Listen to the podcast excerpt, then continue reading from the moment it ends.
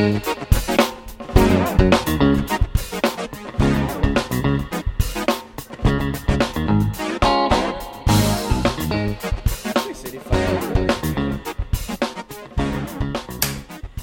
galera, muito boa noite, sejam bem-vindos a mais um episódio do GoCast. Meu nome é Felipe, tô aqui com o Gabriel. Antes de apresentar o nosso convidado, que hoje é mais que especial, vou pedir pra vocês não se esquecerem de se inscrever no canal, Curte, comenta. curtir o vídeo, ativar o sininho, compartilhar.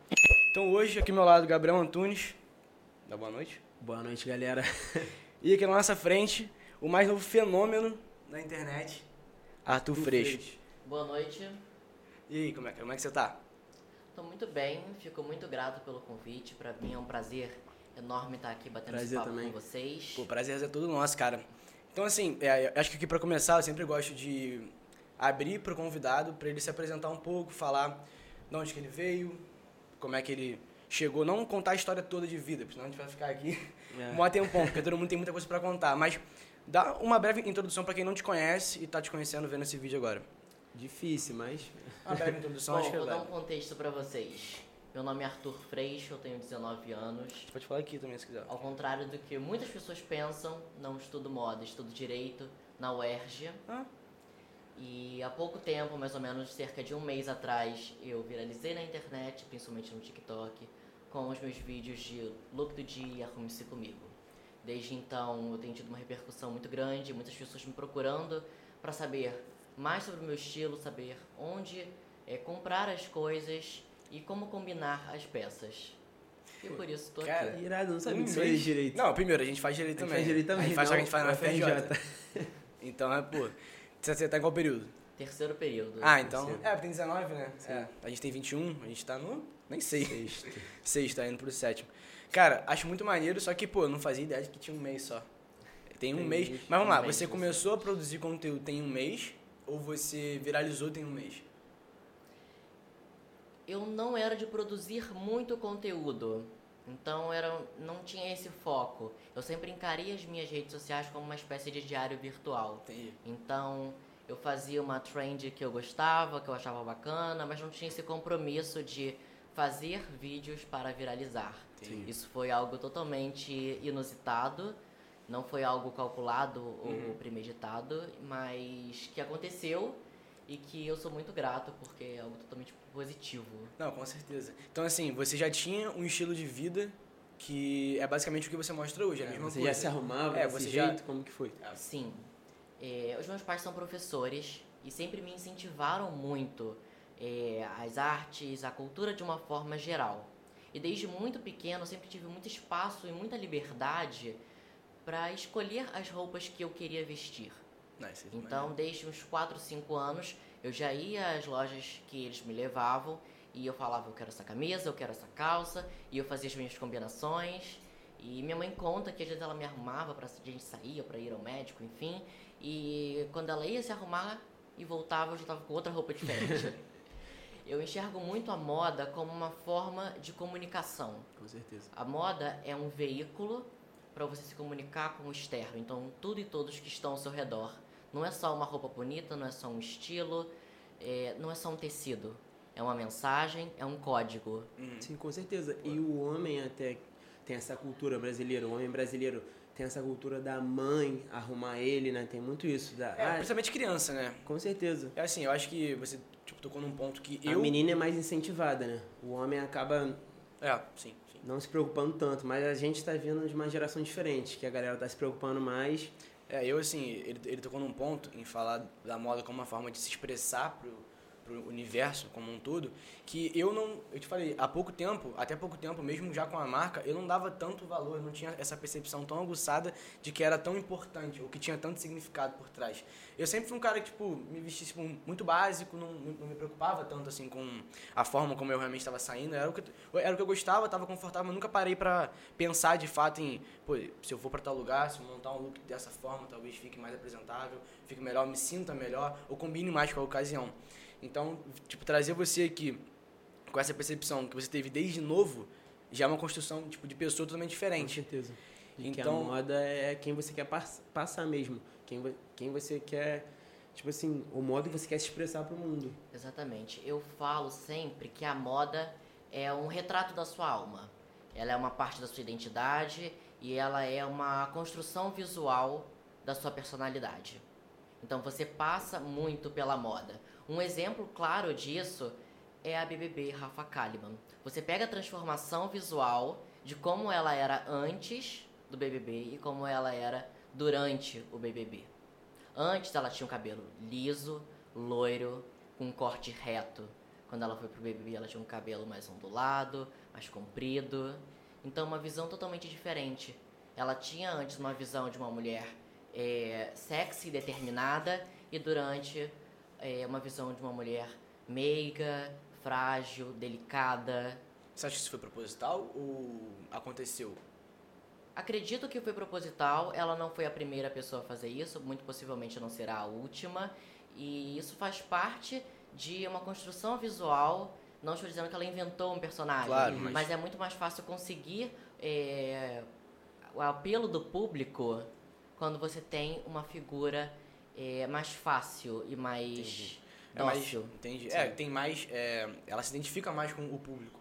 Porque assim, eu nunca tinha parado pra analisar. Eu já vi algumas que são mais visíveis, que é pessoas que você às vezes conhece fora da, do reality ou de algum momento que ela tá em muita ascensão, ou tá assim, sendo vista.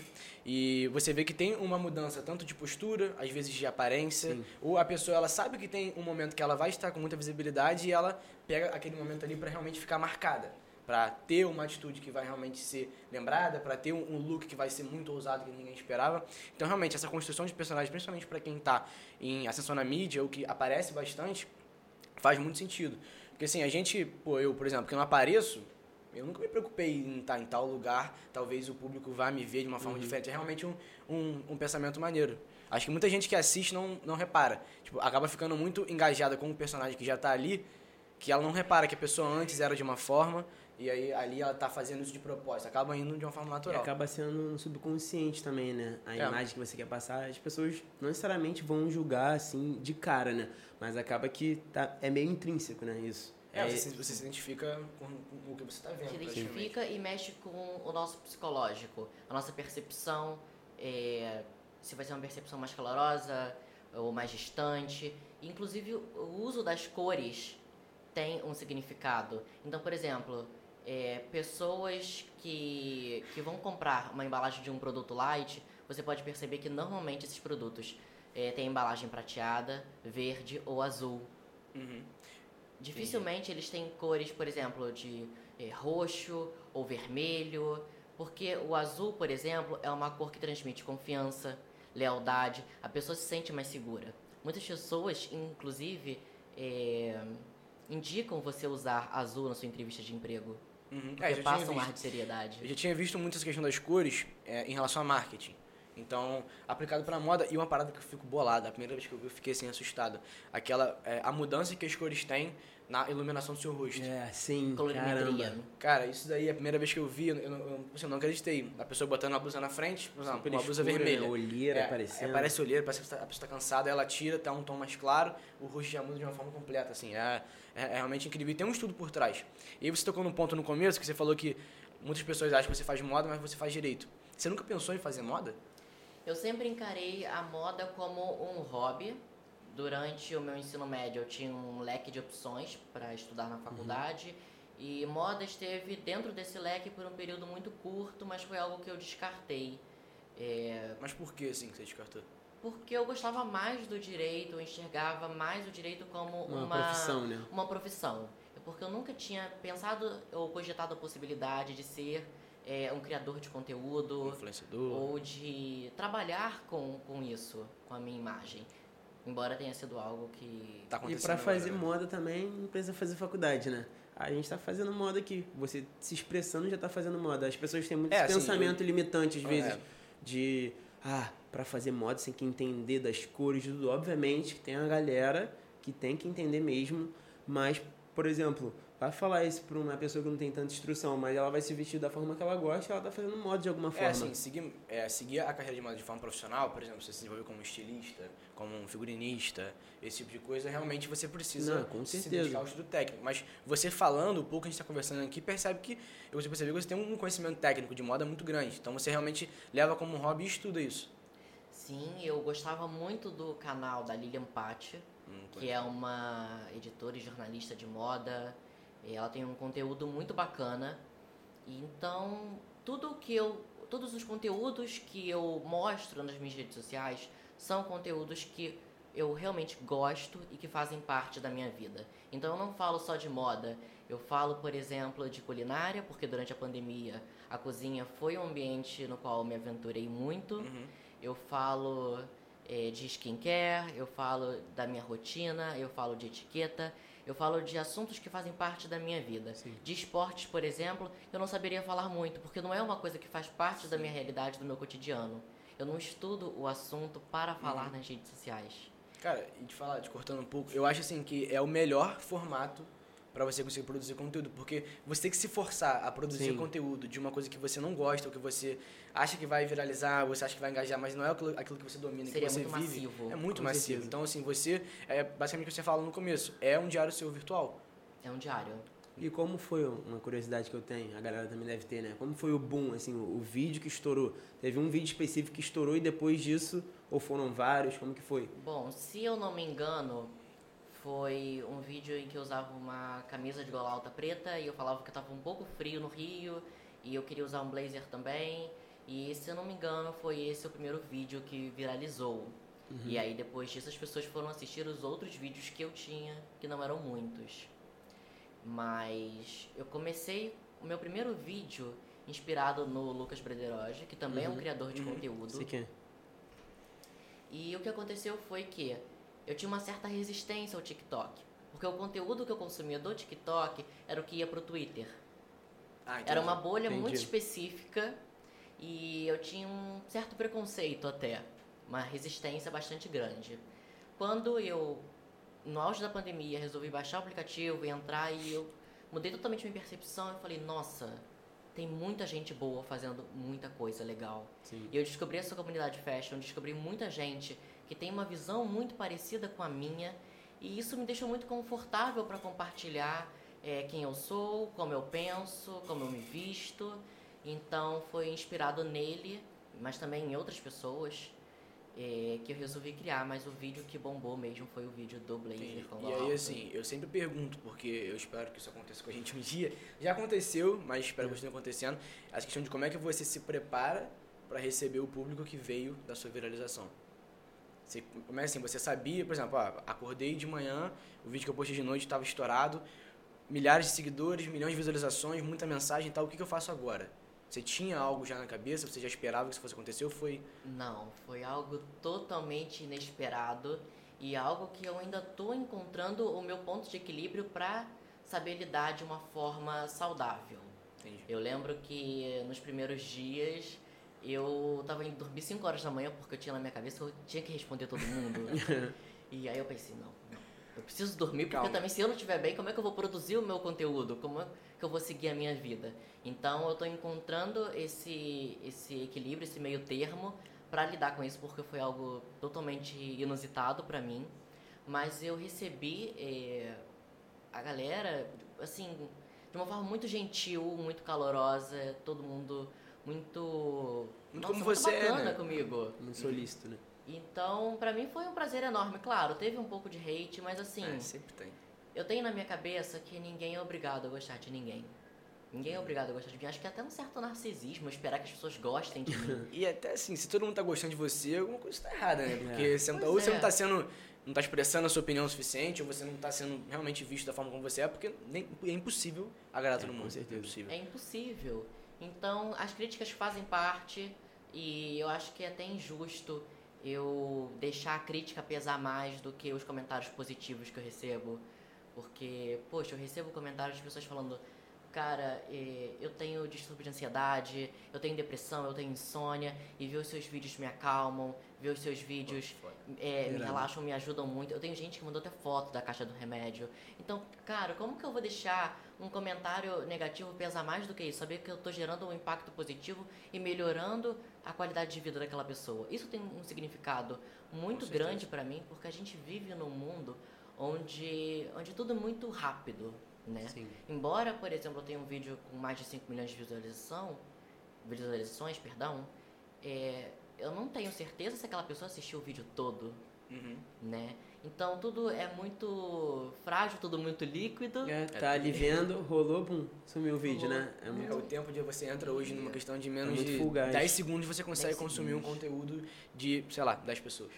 Porque você entra e você passa tanto no Story quanto no Reels, o TikTok, então, a única coisa que você sempre fazer no TikTok é desse- rolar lá. e É. você ficar vendo vídeo. Exatamente. E, e, e E é isso é viciante, né? É óbvio que é viciante.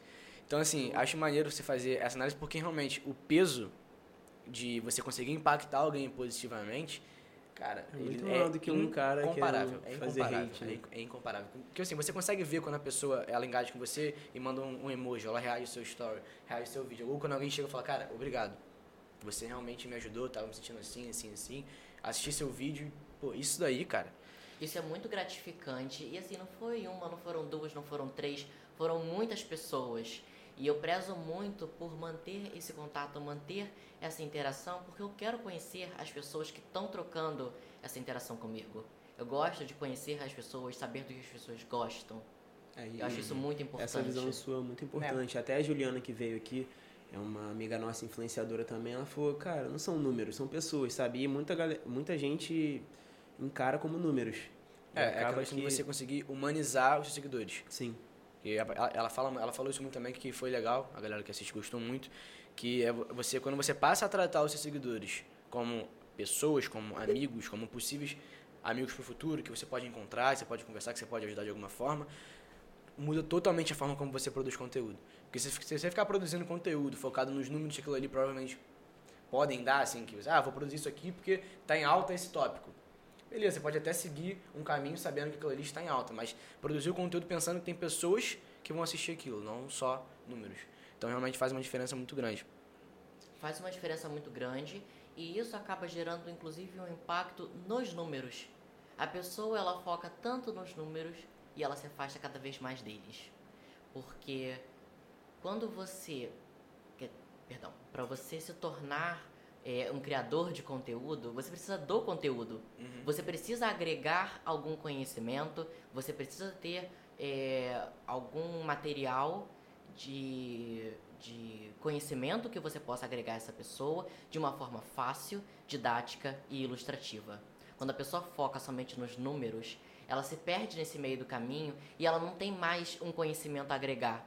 Ela se torna uma inspiração, ela se torna uma ostentação, mas ela não vai ter um conhecimento para agregar, ela não vai ter algo para somar. Então, os números que elas tanto queriam não conseguem. Entendi. É, se o foco realmente, se ficar, vai ficar acabando com o foco no lugar errado.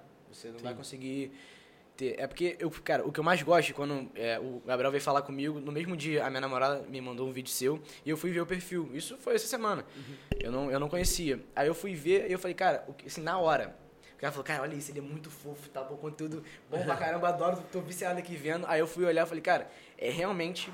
Eu, assim, eu duvido que ele seja diferente do que ele tá mostrando aqui. Eu, obviamente você não vai ser 100%. Sim, é Pô, natural, você né? tá puto, você tá com um dia horrível e tudo mais, você pode até demonstrar, galera, não tô muito bem hoje e tal. Mas eu falei, cara, é impossível ele ser diferente do que ele ser. E por isso que é, é tão bom, porque é exatamente a forma. Eu, por exemplo, olhei pra você aqui e falei, cara, é exatamente o que eu vi. Sim. É assim, é exatamente a mesma coisa. Eu falei, cara, é sensacional, porque é a justamente. galera que liga a câmera muda, né? Claro, é, é o que a gente tava falando. Tem gente que já pensa um personagem, ou muda um pouco a personalidade para poder ser mais atraente, mais fofo, mais agressivo. E você, cara, é- é um tipo de conteúdo, por exemplo, eu vou passar a consumir, já comecei, né? Foi antes de ontem, eu acho, e vou começar, eu vou continuar direto, porque é um estilo de vida que eu gosto. São coisas que eu estou mais apegado. Você tem um conhecimento técnico que eu não conhecia, que você está falando mais agora. Então, assim, realmente casa de forma perfeita. É o seu estilo de vida e a forma como você passa tudo que você é, vive, basicamente. Então, assim, a roupa, essa parada de se arrume comigo, né? Como é que é o nome? É, é isso mesmo? É, é, arrume-se comigo. né? Arrume-se comigo. Cara, isso daí, por exemplo, eu tinha visto pouquíssimas pessoas que fazem isso da forma como você faz. De você, galera, eu tô pensando. Eu, já- eu já vi gente fazendo live, acho que o Juliano já, É. já fez live, tipo, ela abre a live, galera, o date, sei lá, vou pra um date, ou vou no cinema, vou num bar. Aí tem essas Aí opções aqui. escolhem e o público vai ajudando a escolher. Como é que você chegou, tipo assim, você viu alguém fazendo isso e quis fazer? Como é que você planeja assim o seu conteúdo? Você hoje em dia já tem algo na sua cabeça que você pensa, cara, eu vou fazer isso aqui porque ninguém faz? Ou você pega mais o que está em alta das pessoas que você gosta e vai reproduzindo? Bom, na verdade, é, eu faço o que eu já fazia antes na minha cabeça. Talvez, talvez não. Isso com certeza é muito metódico, mas eu tenho um grupo no WhatsApp que é só meu.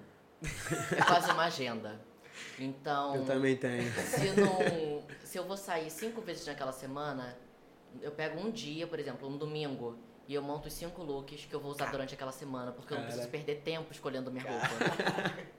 Entendeu? Entendi. E então, eu sei, muito metódico, mas Não, eu não tenho normal. toque. e, e aí eu só passei a filmar uma coisa que eu já fazia. Eu tinha esse esquema mental. Eu vou usar essa camisa com esse casaco, porque eu acho que vai ficar legal. E uma coisa que, que você falou que é muito gratificante pra mim é de ser, é, demonstrar ser quem eu sou. Uhum. Isso é uma coisa muito boa e que é até um certo alívio pra mim, porque é muito dif- é muito fácil, né, é, perdão, muito fácil você ter uma imagem distorcida ou equivocada é, do outro lado da tela. Uhum. Então eu tinha um certo medo quando eu comecei a gravar de passar uma imagem de uma pessoa fria ou de uma pessoa sem muita emoção, uma pessoa arrogante. Eu nunca, é, eu nunca quis passar isso. E, por exemplo, eu não, eu não gosto muito de falar marca de roupa. Uhum. Não que eu, eu use alguma grife ou alguma coisa assim, mas é porque eu não acho que tem muita necessidade. É verdade, você não, você não É, coloca. Se a pessoa me pergunta ou fala assim, ah, Arthur, onde eu posso encontrar essa regata? Regata é uma peça que eu uso muito, porque eu acho muito versátil. Por baixo, né? Por baixo, eu tô até com uma agora. É, eu reparei. Tá aberto. Então, se a pessoa me perguntar, eu vou falar, olha, é de tal loja, é de tal lugar, eu não tenho problema em falar. Mas acho que começar o vídeo logo falando, ah, eu vou com essa bolsa da Louis Vuitton, eu vou com isso daqui, e eu acho que cria um distanciamento. Sim. Eu também não gosto muito de ficar usando termos em inglês. Às vezes eu uso, tipo, um all black, all blue, que são coisas É. mais básicas que as pessoas normalmente sabem. Uhum. Mas eu não gosto de ficar usando muito termo em inglês também porque eu acho que distancia. A gente está no Brasil, eu não gosto dessa coisa de ficar usando estrangeirismo. A gente fala português. Então eu tenho uma preocupação de manter as pessoas perto de mim e mantê-las confortáveis. Acho Isso é Igual coisa aquela onda que teve, né, da hype. Aquela onda que teve hype, ah, pulseira, é, 200 dólares, não sei o que. É, de quanto que custa o outfit, né? É, exatamente. É, o que eu vi Maneiro você bastante também é essa galera que. É porque realmente a diferença que eu vejo muito no conteúdo é. Eu já repeti isso várias vezes, mas é porque pra mim, cara, isso é demais, que é a humanização. Porque, por exemplo, você chegar, eu vou fazer aqui um vídeo tipo o seu. Aí eu chego, olha, vou usar essa camisa aqui que é da loja tal, vou usar essa camisa aqui que é da loja tal. Às vezes eu. preocupar fora- também é, incluir. As fora de né? contexto, às vezes eu, eu caio no seu vídeo e falo, pô, moleque escroto, mano. Tipo assim, tá mostrando, ah, quer mostrar que tem grife, quer mostrar que tem peça tal, e eu não conheço a pessoa. Porque, justamente, o tempo de você ter o primeiro contato e já formar uma opinião é em segundos. Você bate o olho e fala, pô, forçadão. Pô, ah, legal, vou até continuar vendo. Então, assim, você conseguir passar isso e captar a pessoa para entender de fato quem você é aí, por exemplo, você nunca vai ter um entendimento de alguém só vendo um vídeo. Então, a pessoa é atraída por um vídeo seu, ela cai e ela tem que ir para outro, tem que ir para outro. E se você for forçado, dá para perceber. Se a pessoa assistir um, dois, três vídeos, sim, eu, se eu, eu assisto um, dois, três vídeos de uma- pessoa que eu tô com uma opinião meio, assim, conturbada, é, e eu não gosto, eu já paro de ver na hora e nunca mais vejo. Entendeu? Então, você conseguir passar isso, e essa parada eu não tinha reparado, de você não usar, é, evitar usar termos em inglês, esse estrangeirismo, de Querendo atrair mais incluir mesmo a galera, né? Isso mostrar é muito legal. o preço. Por exemplo, se eu chego pra você e falar, cara, onde é que você comprou esse seu, essa sua regata aí? Você fala, pô, cara, loja tal. Aí eu vou ver, pô, meio caro pra mim. Tem, você acha que tem alguma opção mais barata, alguma outra loja que venda algo parecido? Você tem isso também, tipo, de você indicar e falar, cara, sei lá, você tá com uma bolsa caríssima. Ou uma mochila, qualquer coisa, um sapato, e a pessoa te pergunta, ah, de onde que é? Tava com interesse, e a pessoa não consegue. Tipo, para aquilo ali não é pro orçamento dela. Você já chegou, cara, mas essa opção também ficaria muito boa. Tipo, você ajuda as pessoas nesse sentido. Tipo, eu chego, cara, tô em dúvida aqui, quero montar esse meu look, muito inspirado num, num look seu. Só que eu não consigo fazer com as peças que você usou. Você já, já teve esse tipo de contato? Tenho essa preocupação, inclusive eu tenho eh, um destaque lá no meu Instagram, que é de brechós que eu indico. Ah, legal. Eu acho o brechó uma coisa é, muito importante e muito bacana, porque você consegue garimpar muitas coisas legais por um preço acessível. Então, por exemplo, um blazer que custaria 600 reais, você consegue comprar ele por 50, 60 reais. É 10 vezes menos. Sim. E peças que dificilmente outras pessoas terão. Né? Já indiquei produtos que eu usaria de loja de departamento. Uhum. E já fiz, já compartilhei também um vídeo falando sobre a uma o que é- Me embolei, perdão. Relaxa, eu também No embolo. fator sustentabilidade da moda. Então, por exemplo, tá tendo uma rixa entre C&A e Renner. A Renner quer abrir uma loja é, com- somente com a etiqueta Re, que são peças é, reformadas, digamos assim. E a, e a C&A já está querendo criar mini coleções em 24 horas. Ou seja, estimulando ainda mais o, fast consumo fashion, né? e o fast fashion. Entendi. Então, assim, já que as duas são lojas de departamento com uma faixa de preço semelhante, então você pode dar uma opção. Ou, mas ainda quando algumas pessoas me perguntam, nossa, de onde é esse sapato? E às vezes eu não lembro realmente de onde é, porque tem coisas que, que eu uso que são antigas. E eu, eu só procuro ser muito cuidadoso com as minhas coisas. Então eu falo, cara, eu não lembro. Mas se você botar assim no Google e for lá na aba de procurar, vão aparecer várias opções. Procura nesse site aqui, que esse site é bom e tem um preço bacana. Então eu, eu procuro ter esse cuidado. É, obviamente eu não consigo responder todo mundo, porque são muitas muita mensagens. gente. E principalmente por ter só um mês, né? E por ter só um mês. É muito recente. Mas sempre que possível eu, eu procuro responder e eu sou um livro aberto. Eu não tenho nada pra esconder ou. ou, enfim. É, você não tem nada que você. Pô, a pessoa. Obviamente com volume, você deve estar com aquele 99 mais eterno, né? Sim. A gente sabe como é que é, por pouco tempo, né? Mas, assim, é, o que eu fico pensando muito nesse nicho de moda é a limitação, tipo, até onde que o seu conteúdo pode ir. Por exemplo, você está falando aí em relação a, a marcas. Então, tem essa diferença aí que está tendo essa rixa entre C&A e Renner. É, se uma, uma dessas marcas, por exemplo, é, vem querer fazer parceria com você, eu não sei como é que tá isso também, que deve estar... pela sua ascensão, várias marcas chamando, é, outras empresas, pessoas querendo fazer parceria e tudo mais. Você tem, assim, é, qual é o seu critério, se você tiver, para ser parceiro de uma marca, para usar aquela peça e divulgar, por exemplo? Você tem já algo, você já está tá, é, negociando com alguma, você já está conversando, você tem algo em mente, algo que você queira fazer em relação à marca, assim? Eu já fechei até algumas parcerias Uhum. e eu acho que é muito importante eu manter os meus valores e marcas que têm a ver com a minha personalidade. Eu já rejeitei algumas parcerias, não porque a marca era ruim, não é isso, mas porque não tinha a ver com a minha identidade ou com a minha personalidade. Então, eu acho que fica meio descabida, uma coisa que vai ser forçada, uma coisa que vai ser só pela parceria. Então, acho que não é legal. É importante eu respeitar o meu nicho. E você divulgar também algum produto que você gosta é outra pegada. A galera vê que você está usando, que você realmente gostou do produto. E quando tá forçado também, a galera percebe, né? Quando a publi tá ali só para fazer publi mesmo. Uhum. É, tem muito isso de você. Porque assim, é, é um- uma dúvida porque o assédio quando você está em ele é muito alto. Então as pessoas vêm, todo mundo vai querer ter você como a cara da marca. Quer você usando a peça deles, quer você divulgando um produto. E tem muita gente que se perde. Porque não tem esse preparo de entender, cara, nunca, independentemente da proposta, eu vou abrir mão dos meus valores para poder é, fazer uma parceria, fechar algum, algum contrato, alguma dessas coisas. E é muito importante, tipo, é bom que você tenha isso, porque realmente ficaria muito estranho, vamos supor aqui, você usando uma, uma marca que literalmente não tem nada, mais nada a ver. Porque você pode até fazer de forma pontual, às vezes alguma coisa que seja um pouco diferente, fala, galera, não é muito o meu estilo, mas eu achei legal, achei legal a proposta. Eles estão vindo aí, por exemplo, uma marca está vindo com uma, com uma nova ideia que eu acho que eu posso testar, eu posso ver que se, se fica legal, para assim, preparar o público para poder receber isso. Porque realmente, você fazer público forçado, eu chegar, por exemplo, usando a roupa que você está agora, por mais que eu não tenha audiência, não é o meu estilo.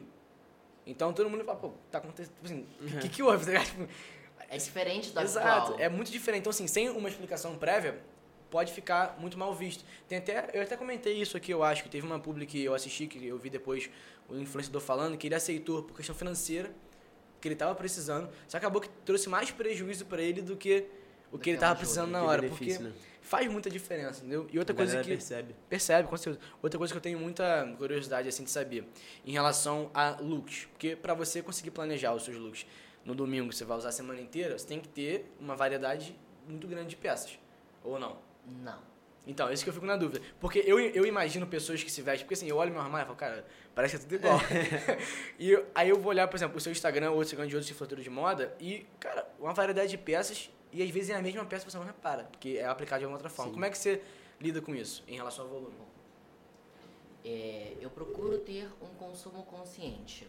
Uhum. Então, eu tenho um guarda-roupa com uma quantidade de peças normal. Eu não tenho um quarto inteiro de vestir. É, eu acho que o importante é você ter um guarda-roupa inteligente. Um guarda-roupa otimizado e que te possibilite fazer várias combinações com uma mesma peça. Isso é o ponto-chave. Quando a gente vive num mundo onde a gente é muito estimulado ao consumo, um consumo muitas vezes inconsciente, um consumo de compensação, é, enfim, por uma série de fatores. Então, toda vez que eu vou comprar alguma coisa, eu penso, tá, esse casaco, por exemplo, é, com qual calça eu posso usar esse casaco? Quais calças que eu já tenho que vão combinar com essa peça? Quais camisas que eu já tenho que vão combinar com essa peça? Então, por exemplo, uma camisa que eu tenho, ela pode combinar com cinco ou seis calças que eu já tenho, com umas 10 jaquetas que eu já tenho, e que eu posso fazer uma série de combinações enormes com uma mesma peça ou com é, uma quantidade limitada. Uhum. Então, acho que isso é muito importante. É importante também você conhecer o seu estilo, porque se você tem uma peça de cada estilo diferente, vai ser difícil criar uma harmonia e, e um look que possa traduzir a sua identidade, a sua personalidade de uma maneira é, verdadeira. Sim. Também a questão das tendências. As tendências antes elas duravam o quê? Uma década mais ou menos. Sim. Hoje as tendências duram meses, dois, três meses. Então você vai comprar uma coisa porque faz parte do seu estilo ou você vai comprar uma coisa que é só porque é tendência? A calça bag, por exemplo, de cintura baixa está super em alta. Não é uma coisa que eu me vejo usando, porque eu não consigo usar a cintura baixa. Então eu não vou comprar só porque é uma tendência. Entendi. É, Isso- indo nesse, nesse ponto de identidade, uma coisa que eu percebo muito é que os consumidores e a- as próprias marcas também têm essa dificuldade de definir é, a sua identidade. Por exemplo, definir mesmo o seu estilo. A gente vê, tipo, muito no Brasil, o que eu, o que eu percebo, né? É que as marcas têm essa dificuldade de definir a sua identidade e os consumidores também. Por exemplo, o que você falou de identidade, entendeu? Como você definiu a sua identidade? Por exemplo, isso é meu estilo. É, Você eu- foi- Eu, eu, ia entrar nesse ponto também, porque você fala, ah, tem que ser, você tem que pensar no seu estilo e saber se aquela, se aquela peça se aplicaria. Como é que você conseguiu chegar a um ponto de, cara, esse é o meu estilo? Ou você acha que é uma coisa volátil que pode ser modificada o tempo inteiro? Bom, é, eu, eu realmente tenho essa dificuldade. Eu acho que o estilo é construído. Para ele você precisa de autoconhecimento. É, mas eu também acho que ele tá em uma certa mudança. Ele não muda o tempo inteiro, porque, por exemplo, num dia você tá roqueiro, no outro você tá vintage. Não é. não, também não pode ser uma mudança assim discrepante. Mas tem sim uma mudança porque as pessoas mudam, né? E, e tem dia, por exemplo, que eu tô mais numa pegada, tem dia que eu já em- mais em outra, por causa do meu estado de espírito. Então, por exemplo, eu falei das cores. Quando as pessoas estão mais tristes ou mais melancólicas, elas tendem a usar é, o cinza, o marrom, o preto, cores mais sóbrias, mais fechadas. Quando elas estão mais alegres, então é o laranja, o amarelo, é o azul bebê, são cores mais chamativas, mais alegres. Então, isso traduz também de certa forma. Agora, quanto ao achar seu estilo, isso é uma coisa muito complicada porque é, muitas pessoas nem sabem quais são os estilos existentes sim. para É muito abstrato, realmente. numa categoria, né? E tem uma criadora de conteúdo que é a Nicole Caroline, que ela faz eh, vídeos de encontre seu estilo e a Thalita Sampaio também, que são muito bacana, muito bacanas, perdão. Eh, mas assim, eu diria que encontrar o seu estilo é um meio termo entre o que você acha bonito e o que te faz confortável.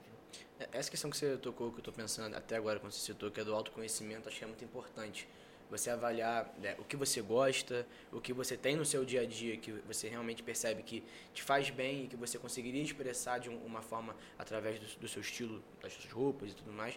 Então acho que a dica principal, pelo menos pra mim, essa questão do autoconhecimento ajuda bastante. Eu acredito muito no autoconhecimento, não só para roupa, mas para tudo. Uma vez eu escutei que é, para quem não sabe onde vai, qualquer caminho serve. Sim. Isso é uma também. coisa que me mudou muito. Então, a gente vive num mundo de- onde as pessoas estão muito perdidas, as pessoas não se conhecem, as pessoas não sabem das suas necessidades.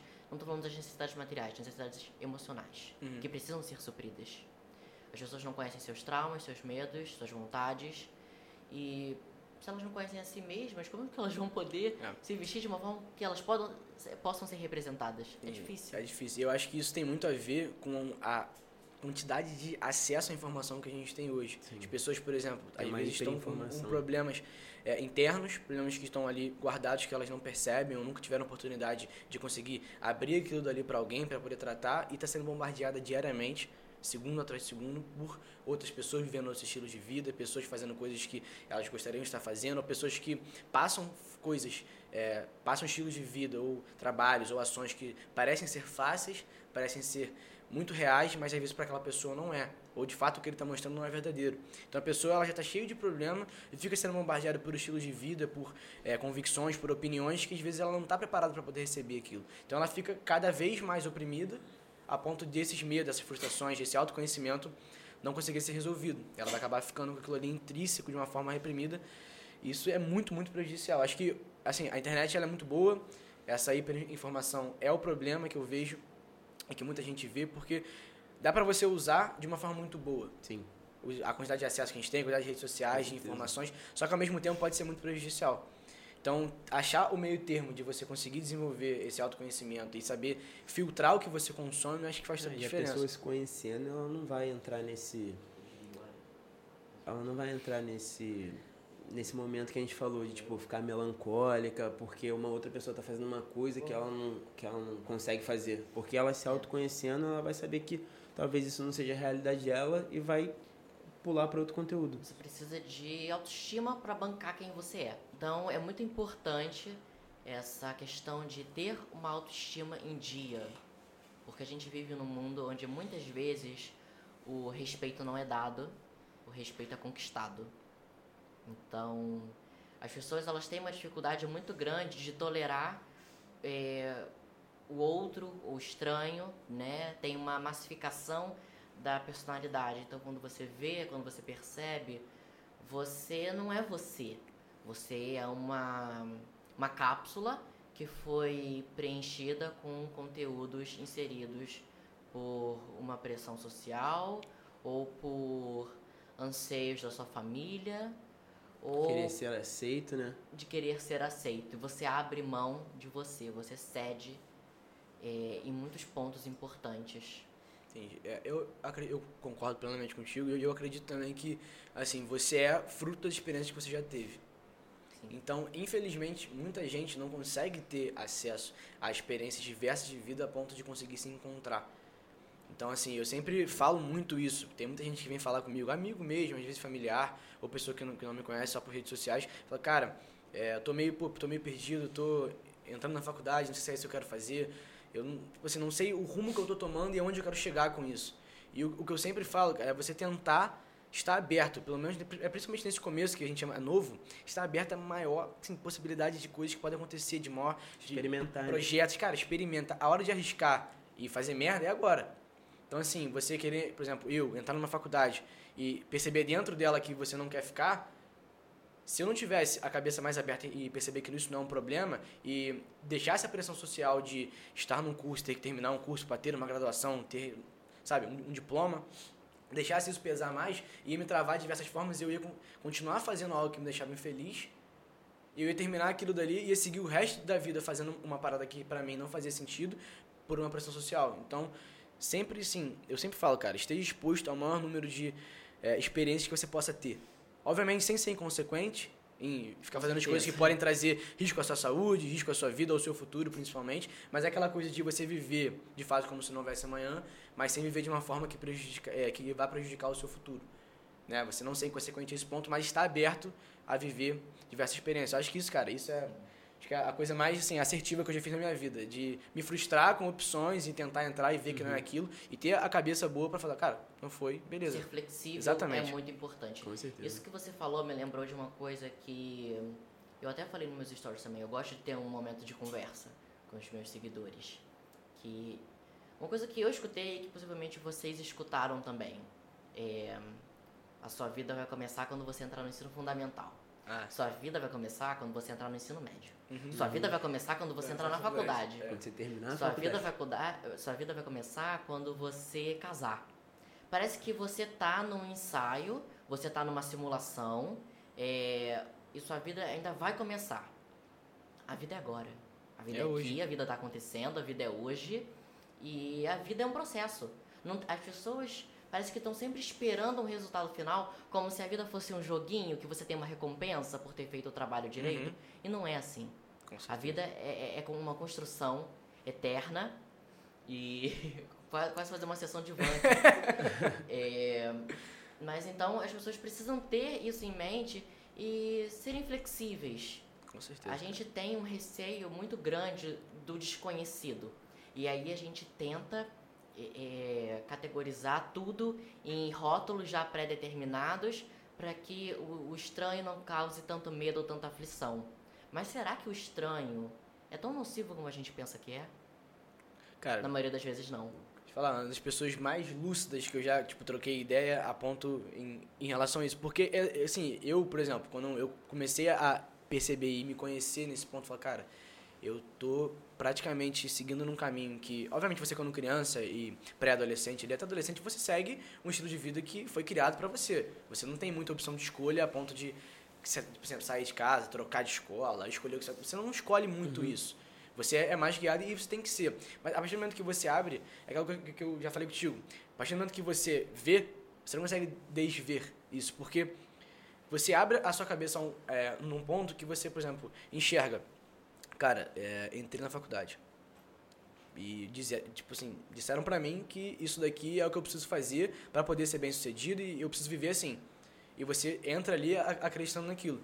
Quando você percebe que aquilo ali na realidade pode não significar nada, que você pode simplesmente trocar, que você pode fazer de novo, que você não precisa acabar o ensino médio e já entrar de primeira. Eu conheço muita, muita gente que sofre muito com isso, porque quer entrar num curso, tem um ciclo de amigos, cinco amigos.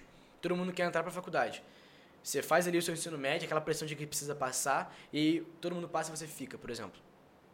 E aquela pessoa, às vezes, ela tem um potencial, ela pode ser muito mais bem sucedida do que todos os outros que passaram, mas por uma pressão social e uma coisa que é imposta, E aí ela já foi rotulada como ela mesma, se, ela mesma se rotula. Às vezes as pessoas até ao redor apoiam. Fala, cara, não tem problema. é, você pode continuar fazendo. Tem que ter. Pô, não é, não é todo mundo que entra assim de, logo de primeira, isso não quer dizer nada. Só que a pessoa, mesmo dando apoio, a pessoa que tá passando por isso, ela se autorrotulou como alguém que, que fracassou. A pressão A pressão interna aconteceu cara, comigo. é enorme. Isso aconteceu É, comigo, porque eu não por isso, passei né? de primeira. E aí eu, tive, eu entrei numa particular logo de cara, exatamente, logo de cara.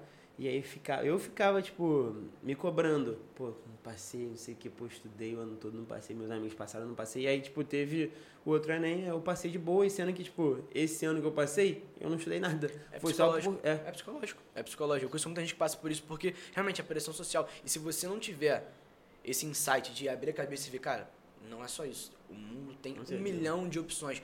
Eu tive esse, esse meu estalo quando eu comecei a estudar a história de outras de pessoas que tiveram muito sucesso. Então eu comecei a ver pessoas que eu admirava, mas eu não conhecia de fato.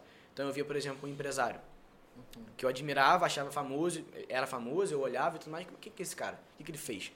Cara, a grande maioria saiu no meio da faculdade, nem concluiu o ensino médio, desenvolveu outros. E são pessoas altamente respeitadas, porque eu tinha essa crença de que eu precisava seguir isso, isso aquilo. Não que isso não dê certo, isso dá muito certo, isso tem que ser feito. Tem pessoas que realmente precisam fazer e vão ter um sucesso absurdo fazendo isso. Mas o, o meu ponto de, é, de inflexão, assim, que eu realmente percebi que eu ia.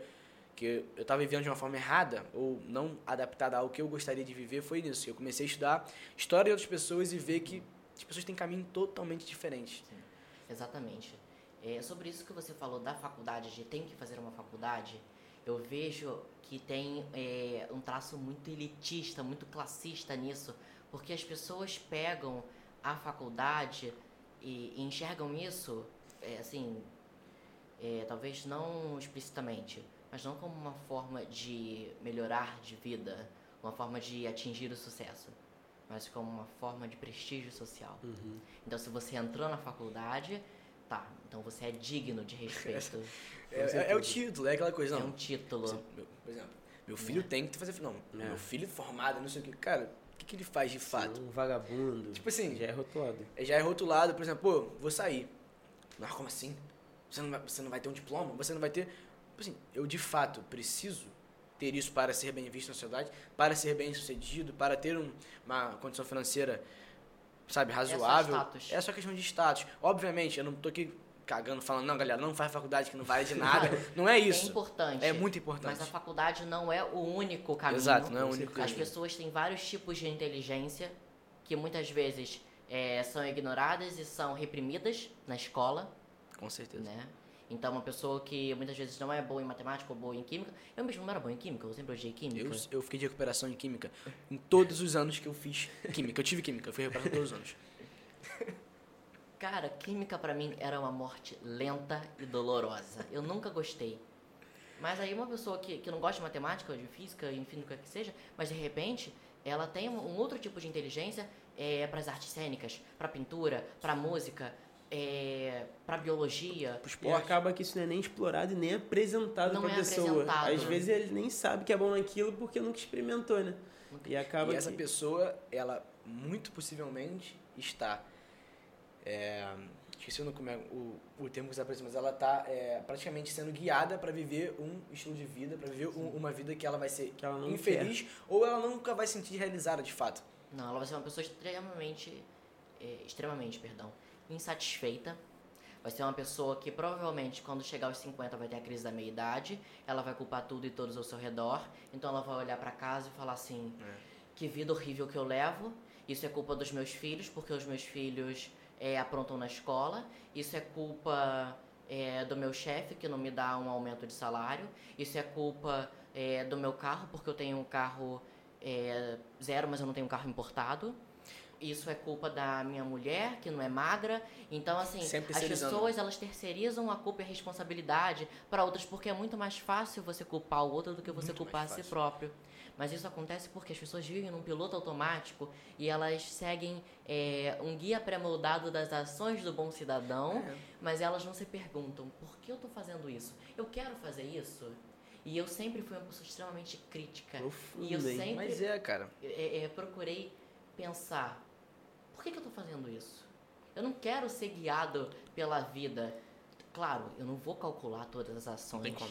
Mas assim, é saber que, que o tempo que eu tenho, eu quero gastar da melhor forma possível. E esse porquê dá sentido a tudo, Dá né? sentido. Com Quando você acha o porquê, por que eu tô fazendo isso? Pô, é por isso. Se você não desiste, você continua no seu projeto. Vou te falar, um dos principais motivos para a gente estar fazendo tudo que a gente está fazendo em relação à marca, em relação a, a podcast, é justamente abrir a cabeça de jovens que estão sendo, é, que estão sofrendo essa pressão social absurda e às vezes eles mesmos estão impondo essa, essa, essa pressão neles de ter que determinar o que vai fazer pro resto da vida quando acaba a escola. E é aquilo ali que a pessoa vai fazer, ela tem que ficar focada naquilo. Porque o que mais tem é adultos com 40 e poucos anos, 50 anos, até às vezes até antes, totalmente insatisfeitos, não realizados e que terceirizam a culpa, porque eles sabem no fundo que a culpa foi deles lá no começo de não ter questionado, de não ter e de não ter explorado coisas novas, mas nunca vão admitir, de fato, porque é muito ruim, é muito doloroso. Já tem mais responsabilidade, é mais difícil de arriscar quando você está mais velho. Então, o motivo disso para mim principal, se eu conseguir ajudar uma pessoa, uma pessoa só a Já é um perceber isso, muito grande. já, cara, Com para mim já, já- eu já tô feito. Eu penso dessa mesma Pra forma. mim eu tô feito. é, voltando à questão dos comentários que eu recebo. Então quando a pessoa fala pra mim, cara, você me ajudou, você causou um impacto positivo na minha vida. Isso é muito gratificante. Cara, isso aí é, tipo, pessoas, tipo, cara, comecei. Amigo meu mesmo, que eu tinha contato e tudo mais, conversava, e eu comecei a mostrar mais o que eu tava fazendo, comecei a empreender, comecei a trabalhar com coisas que ninguém imaginava que eu ia trabalhar.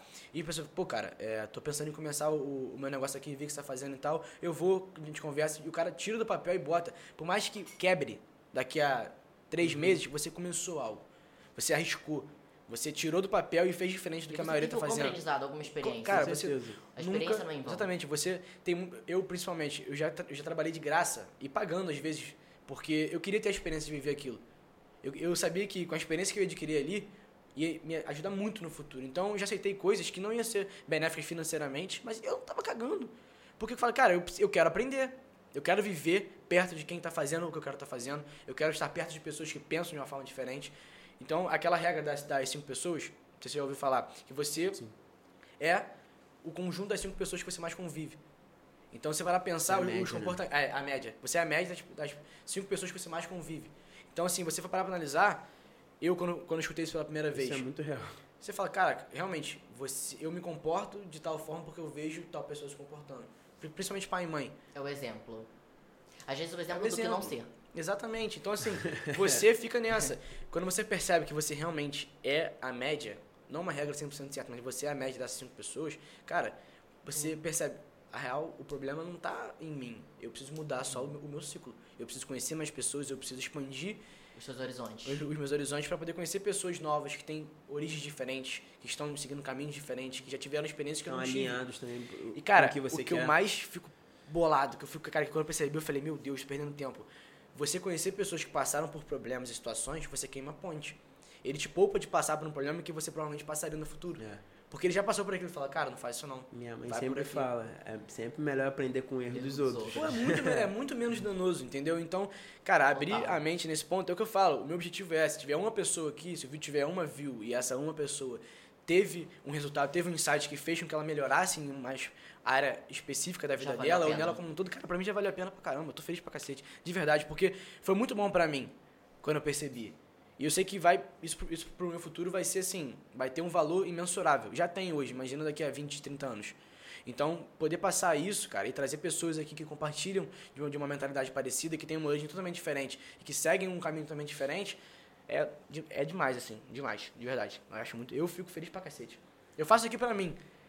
Eu, eu sei que eu faço pra gente, tipo, a gente faz isso é, pensando que, cara, vou aprender muito com o convidado e vai ter gente que vai estar aprendendo junto com todo mundo.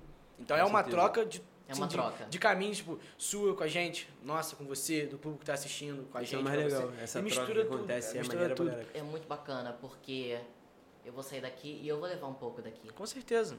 E eu espero deixar um pouco também. Não, já deixou pra caramba, com certeza. Então, é, isso que você falou de que a gente é a média das cinco pessoas, eu nunca tinha escutado isso. Mas eu tinha escutado que é, nós somos uma espécie de álbum. A gente vai colecionando pedaços das pessoas, pedaços das coisas que causam impacto na gente. E isso se complementa com a questão Uhum. da, da média das cinco pessoas. E eu acredito que é muito verdade, porque nada do que a gente pensa, cria ou fala é, é totalmente inovador, é totalmente exclusivo. Muitas dessas coisas, quase tudo na verdade, já foi dito, feito, pensado, falado, é, feito antes da gente. Com certeza. Isso não altera a nossa, nossa Claro identidade. que não. É a forma como você É recebe como você e recebe, se adapta pra se poder adapta. produzir isso. É, a sua experiência molda quem você é. É, não tem isso é o jeito. fruto da sua experiência de vida, não tem jeito. Agora, mudando totalmente o rumo da conversa, É, eu eu queria perguntar uma coisa. É, vou começar a chorar aqui. queria perguntar uma coisa que todo mundo. Foi uma polêmica, né? Pra falar a verdade. Se você é mesmo filho do Freixo, todo mundo fica perguntando. Bom, não, gente, eu não sou filho do Freixo. E como É, que veio isso?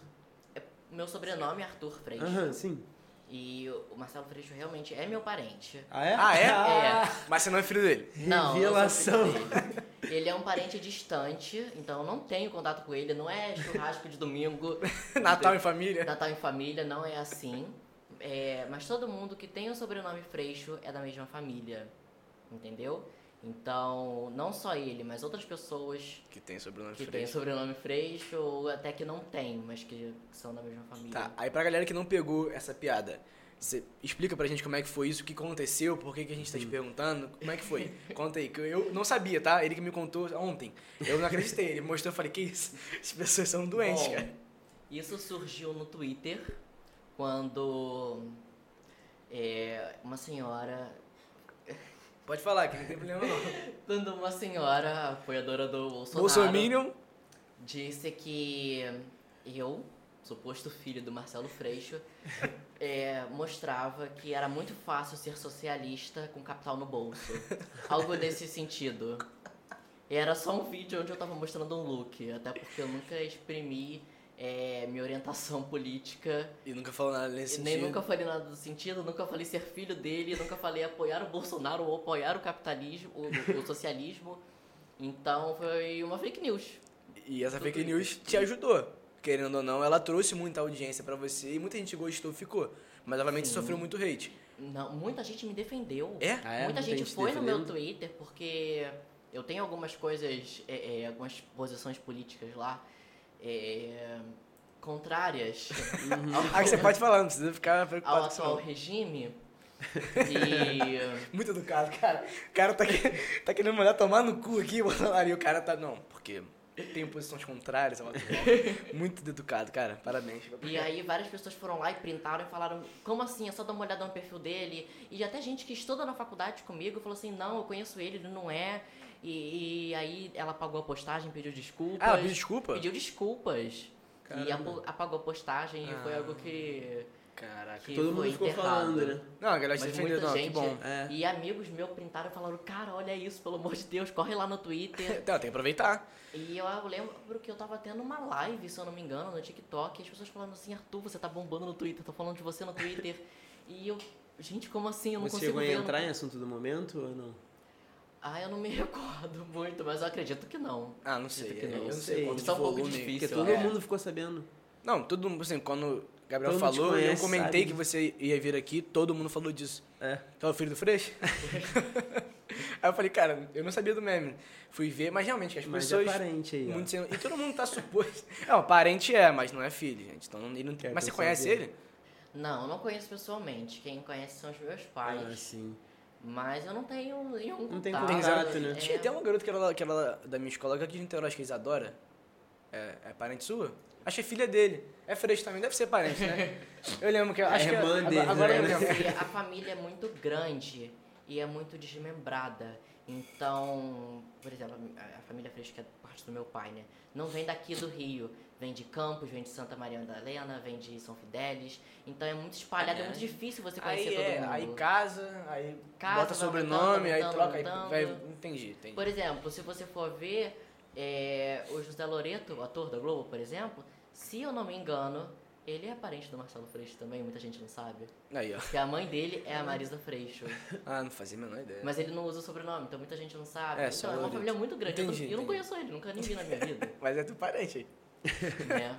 Entendi. Não, legal. É, mas assim, pô, e- mas isso foi quando? Quando. Essa polêmica aí? Ah, eu não.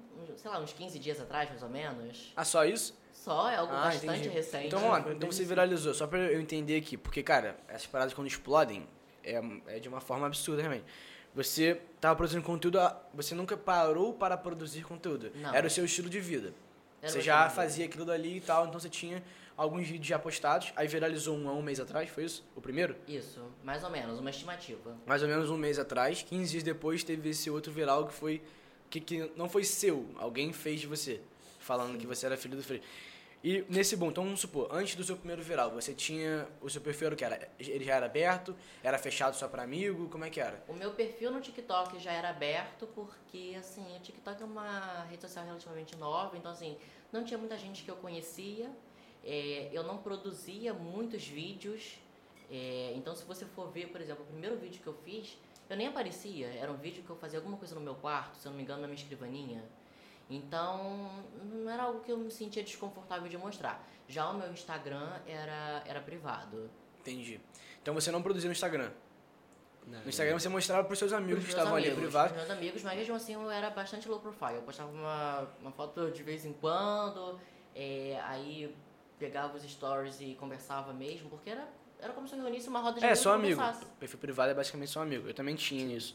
E então você só então mesmo com- o seu perfil fechado, você produzia no TikTok. Produzia o TikTok. É porque Tá. o TikTok também tem aquilo de for you, né? Ninguém vê é, os seguindo, então aparece pra pessoas aleatórias. Não tem isso de muita gente que Só te conhece né? ver. Uhum, né? Entendi. Então, só pra entender aqui, você teve esse processo. E aí, quando você viralizou no TikTok pela primeira vez, aí você desbloqueou o seu Instagram. Num primeiro momento, não. No primeiro momento eu fiquei é, Com medo? aceitando um por um, Ah, vendo, né? Até que eu falei, cacete. cara, não dá, porque eu tô recebendo muitas solicitações por dia e eu vou ter que abri. abrir isso e, e- e me expor mesmo e resolvi dar minha cara a tapa. Afinal, não tenho nada pra esconder, mas, mas é difícil lidar com essa falta de privacidade. Não, eu nem imagino, cara. Mas eu me sinto um pouco no Big Brother. Porque onde eu vou. Por exemplo, outro dia eu fui num restaurante com uma amiga e aí eu fui checar o celular, coisa normal. E aí eu li uma mensagem: é, Eu tô te vendo no shopping. e, e, assim, eu fiquei: Meu, tá. Olhando pra trás.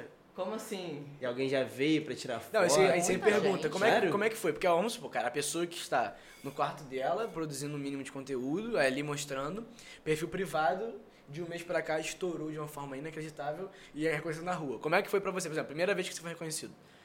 A primeira vez que eu fui parado na rua por ser reconhecido foi tipo. É comigo. Não. Você tá brincando. Mas como é que foi a situação? Foi uma pessoa falando assim, nossa, eu amo muito seus vídeos. Eu tava comendo até. E. Ah, ela, calma ela te parou no restaurante? Sim. Caraca. E eu, eu, você é um menino do TikTok, não é? Eu posso tirar uma foto com você? E eu falei, tá, pode, claro. ah, eu adoro o seu conteúdo. Ah, eu falei, ah, muito obrigado pelo carinho, fico muito feliz. Aí a gente foi lá, tirou a foto. Deve e, ter ficado todo vermelho, né? e eu fiquei muito vermelha. Vai se acostumando depois. Depois eu fui acostumando. Inclusive hoje eu fui parado quando eu tava vindo pra cá. É? Onde você foi parado? Hoje eu fui parado. Mas onde? Eu fui parado dentro do banheiro do shopping. Sério, eu tava Ah, lavando as nem mãos. mijar mais. Eu tava lavando as mãos e aí o garoto veio e falou: Você é um menino do TikTok faz look do dia? Eu adoro seus looks, eu adoro seu conteúdo. É, posso tirar uma foto com você? Dentro do banheiro? Dentro do banheiro. Tirou a foto. Não, mas tirou a foto com ele dentro do banheiro? É, do banheiro do shopping. Não, mas tirou a foto com ele dentro do banheiro do shopping? Foi, ele puxou o celular assim, não, não, não deu nem tô, tô guardando aqui, galera. E aí eu.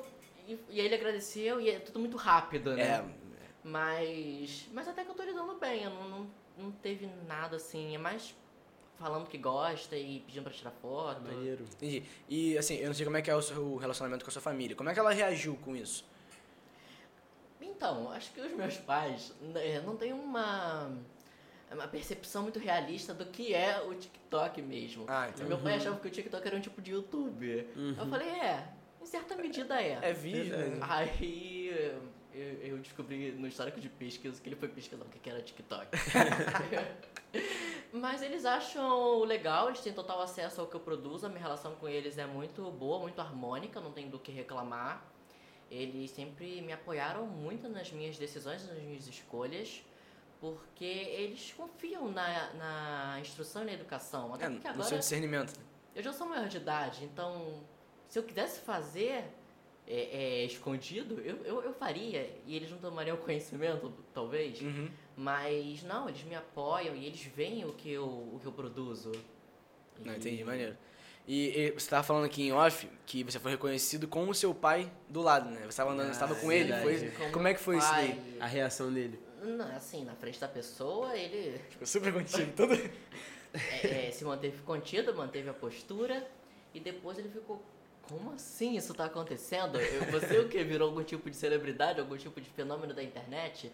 E eu falei, não, pai, eu comecei a criar conteúdo. Ainda e, não. E bombou. A Jael falou, que isso, cara? É uma ascensão absurda. E então sua mãe também, todo mundo fica de boa. Você tem irmão, alguma coisa assim? Não, não tenho irmãos. Maneiro. E acho que eu fico sempre pensando, tipo, porque é muito diferente, por mais que a diferença, não sei é, a idade dos seus pais, mas por mais que a diferença não seja tão absurda, não sejam pessoas, por exemplo, idosas, a percepção é muito diferente, porque eles vieram de uma, de uma geração, falando dos meus aqui, que não tinha Sim. internet, de fato, que você não conseguia ter por telefone. Eles foram crescendo e foram vendo a internet se desenvolver e ver hoje e falar, pô, o vídeo pegou tantas visualizações. Aí o cara, aí o pai fala, Maneiro. pô, que É. legal, filho. Pro e não meu- tem noção. Pro meu pai é uma coisa ainda assim mais distante, porque o meu pai usa o YouTube, por exemplo, para assistir documentário, esse tipo de coisa. Uhum. É uma, uma pessoa mais, mais das antigas mesmo. A minha mãe, ela já consegue ter uma percepção é, mais, mais próxima mesmo do que é, do, do que está acontecendo, porque ela tem o Instagram dela, que, que ela também enxerga de uma maneira muito similar à minha, de um diário virtual, Uhum. mas ela também produz, em certa medida, um conteúdo. Então ela consegue ter é, é, um entendimento do que é. É, tem a percepção mais jovem. vamos Mais dizer jovem, assim, mais entendi. jovem, exatamente. Já consegue entender. E essa parada né? dos números que eu fico muito assustado. Por exemplo, e- Sim, e eu vi uma porra. influenciadora falando sobre isso. Acho que ela fala sobre finanças, talvez. Pequena, acho que ela tinha 12 mil seguidores, tinha acabado de bater 10 mil. internet, E aí ela fez um vídeo maneiro, eu acho até que é uma- é uma trend, que ela falando, é, acabei de bater 10 mil seguidores e eu não tinha noção e fui procurar realmente o que eram 10 mil pessoas. Aí era uma foto de um Uhum. ginásio Nossa, eu um acho estádio que eu vi isso. lotado. Eu falei, cara, é verdade. É Porque às vezes você bate tantas views num vídeo, você fala, ah, tá, tipo, 100 mil views. 100 mil, o nosso, que bateu meio milhão. Aí eu falo, pô, meio milhão de views, pô, maneiro pra caramba, né? Cara, Cara, meio bota milhão meio de- milhão de pessoas. É Niterói. Gente, pra cara. É, Sabe verdade, quantos é maracanãs? Niterói Sabe quantos né? maracanãs? Qu- Quantos maracanãs dá meio milhão de pessoas? Maracanã no máximo vai caber 74 Sim, mil pessoas. E nem pode isso de, de lotação. Você imagina, assim, você, por exemplo, Ah, você já teve sete a experiência de ir para assim, ir pra um estádio, assistir um jogo de futebol. Você olha, eu fico, pô, saudade, inclusive, fico fascinado. Um mar de pessoas, você olha e fala, meu Deus, olha todo mundo Chega a gritando. Aí você vê no seu Instagram aqui deitado na cama e fala, ah, pô, meu vídeo bateu isso. A gente não tem a noção da quantidade de pessoas que é. Por isso que eu bato tanto na tecla de impactar a vida de uma pessoa já é um resultado Seu inacreditável. maior vídeo bateu quanto? Olha, 5 milhões? Mais? eu acho que 5.8, 5 milhões é muita gente, né? mais ou menos. Que isso, cara. É muita gente. Isso, isso onde? No TikTok? No TikTok. E no, e no, e no Instagram? Sabe dizer? Você tá produzindo Reels também ou não? Tá, pô. É, eu coloco Eu o conteúdo que eu Sim. produzo, porque muita gente, às vezes o público é muito diferente. Não, é muito diferente. Hum. TikTok Então- no Instagram é absurdo. Com certeza. É, eu recebi muitas pessoas falando, bota seu conteúdo aqui também, a gente quer ver. E aí eu faço é, Reels, mas eu faço também IGTV. Entendi. Então eu, os stories que eu faço conversando com a galera, eu vou lá, eu edito, né, faço junto tudo, E coloco legenda. Eu sempre Ah, gosto de legal. legendar o, o conteúdo que eu produzo. E aí eu disponibilizo no IGTV. Eu gosto muito de ler poemas, às vezes autorais ou não. E, enfim, eu deixo esse conteúdo também Deixa, salvo. é um conteúdo diferente. É porque, por exemplo, se eu for parar pra analisar a audiência, você tem quantos lá no, no TikTok? 700 mil que você tá falando, né? É, mais ou menos isso. É. E no Insta tem 40 agora, 50. 50. É, é um nível, tipo, é muito diferente. Por exemplo, a gente tem certeza. 50 e poucos A mil lá no gente- TikTok, A gente viu isso. 4 no, no Insta. É, a diferença 4 mil e pouco no é. Insta e 50 Então, assim, faz realmente. TikTok. São públicos que consomem o conteúdo, por mais que tenham a mesma faixa etária, são conteúdos diferentes. Porque, por exemplo, eu vejo muito mais no TikTok coisas mais, é, mais apelativas. Por exemplo, tirando como referência aqui marcas de roupa. Vê muita marca pequena que está começando, colocando lá, pô, tô começando aqui minha marca e você está passando o vídeo e nem tá dando ajuda, você não tá engajando. Ah, é. É mais um, é mais biscoito, né? É mais pedindo do que eu. E só que eu achava que era só isso. Quando, portanto, eu não tenho conta no TikTok até hoje. Eu uso pelo da marca. Eu comecei a ver que tem muito conteúdo muito bom. Tipo, muita gente que passa realmente conteúdo de valor num formato que eu não valorizava também. Então, realmente, os públicos são diferentes. E para se adaptar, como é que você faz? Por exemplo, você falou essa questão do seu GTV. Que você junta os seus stories e esses E stories estão falando basicamente o quê? É, lendo, você falou que você lê poemas, respondendo pergunta, o quê? É, nos stories eu falo de bastante coisa.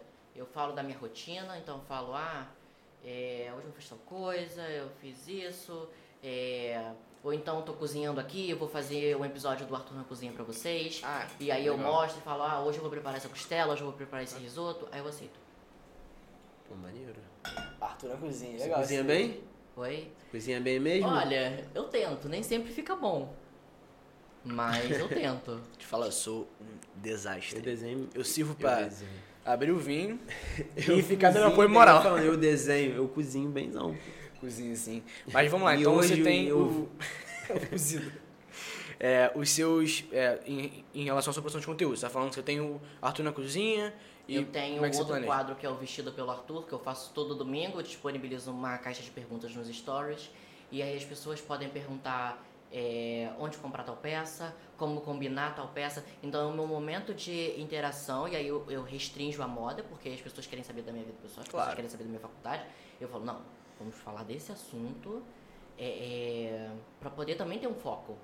Né? Então eu separei o domingo para fazer o vestido pelo Arthur. Também deixo salvo nos meus destaques, porque como são muitos eu acho que fica mais Uhum. fácil. É, tenho conversas então sobre o, é, o tempo, sobre os relac- relacionamentos, sobre autoconhecimento.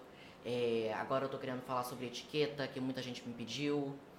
E então pro, produzo vários, vários conteúdos. Você tem vários quadros, então, É, né? vários quadros que não são o meu carro-chefe, mas são quadros é, complementares e que são coisas que eu realmente gosto, né? Então, é, a, a escrita, principalmente a poesia, eu sempre fui uma pessoa muito noturna, muito insônia. Então, eu acordava de madrugada, eu escrevia e eu tinha vários problemas. Eu falei, cara, eu vou começar a compartilhar isso. E aí eu decidi compartilhar, eu, eu leio também os que eu gosto, que são poemas que, que impactaram a minha vida. Então, coisas curtas, sei lá, de um minuto, um minuto e meio, mas que eu acho que pode agregar. Com certeza. E, enfim, tem conversas que eu tive com a minha psicóloga que eu acho que outras pessoas eh, deveriam escutar. Esse tipo de coisa. Você já fez curso É. de etiqueta? Não, Ou nunca fiz. O que eu sei é da minha vivência e Aham. maior parte do que a minha mãe me ensinou. Entendi. Eu acho que eu sou zero. Eu tiro zero na prova de esquerda. Faço ideia. Que questão dos talheres, de, de dentro. É de, é de Não é fora- difícil. É de fora pra É dentro, de né? fora pra dentro. De fora pra Ai, dentro. ó, zero não tiro Eu não, tá? sei. Os talheres. Mas acho maneiro também, e é aquela questão que a gente tava falando, é, em relação a é, enxergar as suas redes sociais, principalmente o seu Instagram, como um diário virtual e não ser apenas um influenciador de moda. Entendeu? Você não é apenas um cara que influencia as pessoas na, na- na forma como elas querem se vestir. Sim. Você consegue atender ali e realmente humanizar esse relacionamento com o seu público para poder, às vezes, tirar dúvidas mais pessoais, ajudar no autoconhecimento. E eu acho que isso, esse que é o grande diferencial de produtores de conteúdo que são produtores de conteúdo que viralizaram e têm audiência e têm conteúdo ok, e os top 1% do mercado são os produtores de conteúdo que são pessoas que impactam e de fato influenciam. Que são, é. Porque esse termo de influenciador, hoje em dia é muito comum. Ah, o que você faz? Você faz digital. Você influencia o que, de fato? Você é famoso por alguma coisa que aconteceu, você conseguiu pegar uma audiência cruzada de alguma coisa que você fez, você tem um conteúdo ok, que é atrativo, que pode ser bonito, pode ser sexy, mas você de fato influencia alguém? Então é, esse eu acho é o grande diferencial. E quem consegue enxergar e produzir isso dentro dos seus perfis, cara, faz a diferença. Porque o seu valor, e aí falando aqui como empresa, o seu valor é muito, mas muito mais elevado. Porque o engajamento que o seu público tem, a fidelidade que eles têm com você, o quanto eles valorizam a sua opinião, influencia automaticamente no- na Total. decisão de compra. Com. Então, assim, o seu ticket é muito mais alto do que um cara que às vezes tem o triplo dos seus seguidores. Por isso que o que mais tem é perfil de milhão de seguidor que o cara não tem grana. Ele precisa daquilo para viver e ele ele não consegue monetizar. Porque a audiência dele não é engajada. É, não é aquela audiência que ele construiu baseado no estilo de vida que ele segue. Ele conseguiu, às Exatamente. vezes, construir de forma rápida o que foi acontecendo, mas ele não trata aquilo dali. Então, ele não consegue monetizar direito. A moda, meu estilo, é um dos mecanismos de traduzir e de comunicar é, o que eu sou para o mundo. É o meu primeiro contato, mas não é o único contato que eu tenho. Eu não sou só o lado do Arthur que gosta da moda. Eu tenho outros lados, eu tenho outros interesses e, e eu acredito que todo mundo é multifacetado. Com certeza. Então, por que me restringir só à moda? E a gente também tem um certo receio, um certo preconceito com a moda, que a gente acha a moda uma coisa elitista, uma coisa banal, uma coisa que ah, é só pela estética, Inalcançável, Abstrata. Às vezes, né? abstrata, Eu tinha esse é, pensamento. Uma coisa que não é democrática, né? Porque parece que você só pode ter estilo se você é, consumir grifes caríssimas e que assim a gente vive num país onde muitas pessoas ganham um salário mínimo que é de 1.100 reais, então a pessoa, o que a pessoa ganha num mês não dá pra pagar uma grife, não dá pra pagar um, um sapato de uma grife que custa, sei lá, 5 mil reais. Ela não vai conseguir. Então, assim, é muito muito classista isso. Então, às vezes, quando as pessoas me perguntam, nossa, Arthur, onde você compra suas coisas? Eu falo, cara, eu garimpo muita coisa. Eu garimpo muita coisa. Eu não acho que você precisa de tal coisa pra você ter o estilo. E muitas pessoas também me falam assim, é, ai, coloca um, um Air Force no pé, coloca um, Jordan. um Jordan. Jordan. Sabe, o Jordan é legal, mas você não, vai, não precisa de um Jordan pra você ter estilo. E não é só o estilo streetwear que é um estilo aceitável ou bonito, né? Então, também precisa ter muito cuidado com isso, porque as pessoas pegam essas tendências e, e aí elas confundem como uma, uma única verdade, um único modelo a ser seguido. Exatamente, uma regra. E não é uma regra. Não é uma É, é regra. bom passar essa visão de democratização da moda, né? Porque dá pra você também ter um estilo sem usar grife. Com certeza. Maneiro isso daí que você tá passando. E eu tenho pensado muito também em duas coisas. É, primeiro, de criar um, um, um vídeo, não necessariamente um quadro, mas um vídeo onde eu faço uma espécie de dicionário da moda. Então, explicando os conceitos. Porque, por exemplo, muitas pessoas não sabem o que é, é o alta costura, né? A alta costura não é só roupa feita sob medida. Tem um código, tem uma regulamentação a ser seguida Sim. né? Eu não posso, por exemplo, ter uma marca de alta costura com ateliê no Brasil. Eu não posso. Precisa ter uma marca, uma, é, um ateliê sediado dentro é, de um território específico na França com um número X de empregados. Não é uma coisa assim fácil. começar a marca de alta costura aqui, né? Não tem como. É. Ou então, por exemplo, o que é o prêt-à-porter, o que é o fast fashion, o que é o high-low, que muitas vezes as pessoas não sabem. E aí quando você pega um conceito lá que você não conhece, a pessoa fica com receio, ela, ela, ela se afasta. Uhum. Não é uma coisa que aproxima. Então eu quero é, é, não ter a audácia de achar que eu sei tudo. Sim, não. mas- Mas de compartilhar o que eu sei. E o outro ponto é de abrir um brechó meu. Com Com uma as suas peças. não, não com as minhas peças, mas com uma Ah. curadoria feita por mim, de peças que eu vou garimpar, peças que eu usaria e peças que vão ser eh, selecionadas, higienizadas, fotografadas e aí disponibilizadas para venda, enfim. Isso é, não é um projeto só meu, é um projeto de uma parceria que eu estou desenvolvendo com o meu amigo que está até aqui. Irado. também tá Pode avisar que eu, eu vou querer ir, com certeza. Então, a gente tá tá nessa empreitada. Entendi. É, porque chega naquele ponto. Chegou muita audiência, muito reconhecimento. Pra onde a gente vai agora? Sim. Continua produzindo só pra produzir. Você consegue já destacar um pouco mais o seu conteúdo para atrair marcas pontuais, para poder fazer parcerias, para mostrar um pouco o valor que você tem dentro do conteúdo que você produz. Então, realmente, é a hora de, por mais que seja tudo muito rápido, você tá falando, hoje em dia tudo muito rápido, então você conseguir parar, eu acho que você tem que fazer isso e ver que você já está fazendo, parar para ver, cara, para onde que eu posso seguir agora que vai ser vantajoso para mim. Então, realmente, essa ideia do brechó eu achei irada. E, cara, essa ideia do vídeo, cara, só faz, porque realmente vai ajudar muita gente. Porque Com certeza. O eu que consigo é imaginar- pra você, É, eu- muita- eu consigo imaginar até sabem. a thumb do vídeo já, por exemplo, no YouTube. Tá ligado? Tipo, dicionário da moda. E você conseguir lá, o que, aí você bota os pequenininhos, o, o que é. É, é, quem já fez isso fast foi fashion, o Felipe é- Escudeiro até, que é o dicionário Hype, que ele explica a high-low, explica alguns Eu acho que termos. assim, eu acho que é sensacional, cara, porque é um conteúdo que tá em ascensão, mas é muito escasso. É muito escasso. E principalmente a moda pro homem. Sim. Né? A Com moda certeza. pro homem é muito difícil e os, os criadores de conteúdo é, desse nicho não são muito valorizados, a menos que eles tenham um networking muito bom e muito desenvolvido, né? Uhum. E falando assim de influenciadores, tem alguns que você acompanha com mais frequência que você gosta? Que você queira sim. citar? Quem que você acompanha? É, de comentaristas de moda, tem o Harry Cioto e tem o Mitchell Mitsomo, os dois são brasileiros, e eles comentam as semanas de moda, os tapetes vermelhos, e eu acho muito bacana. Eles estão no YouTube? Eles estão onde? Ou eles comentam? Eu acompanho no TikTok e no Instagram, mas se eu não me engano tem canal no YouTube também, é porque o YouTube não é uma plataforma que eu, que eu utilizo com tanta frequência Entendi. mas eu acho que tem lá também. E eles comentam assim de uma forma muito didática, muito explicativa e que, nossa, eu sou muito fã, de verdade.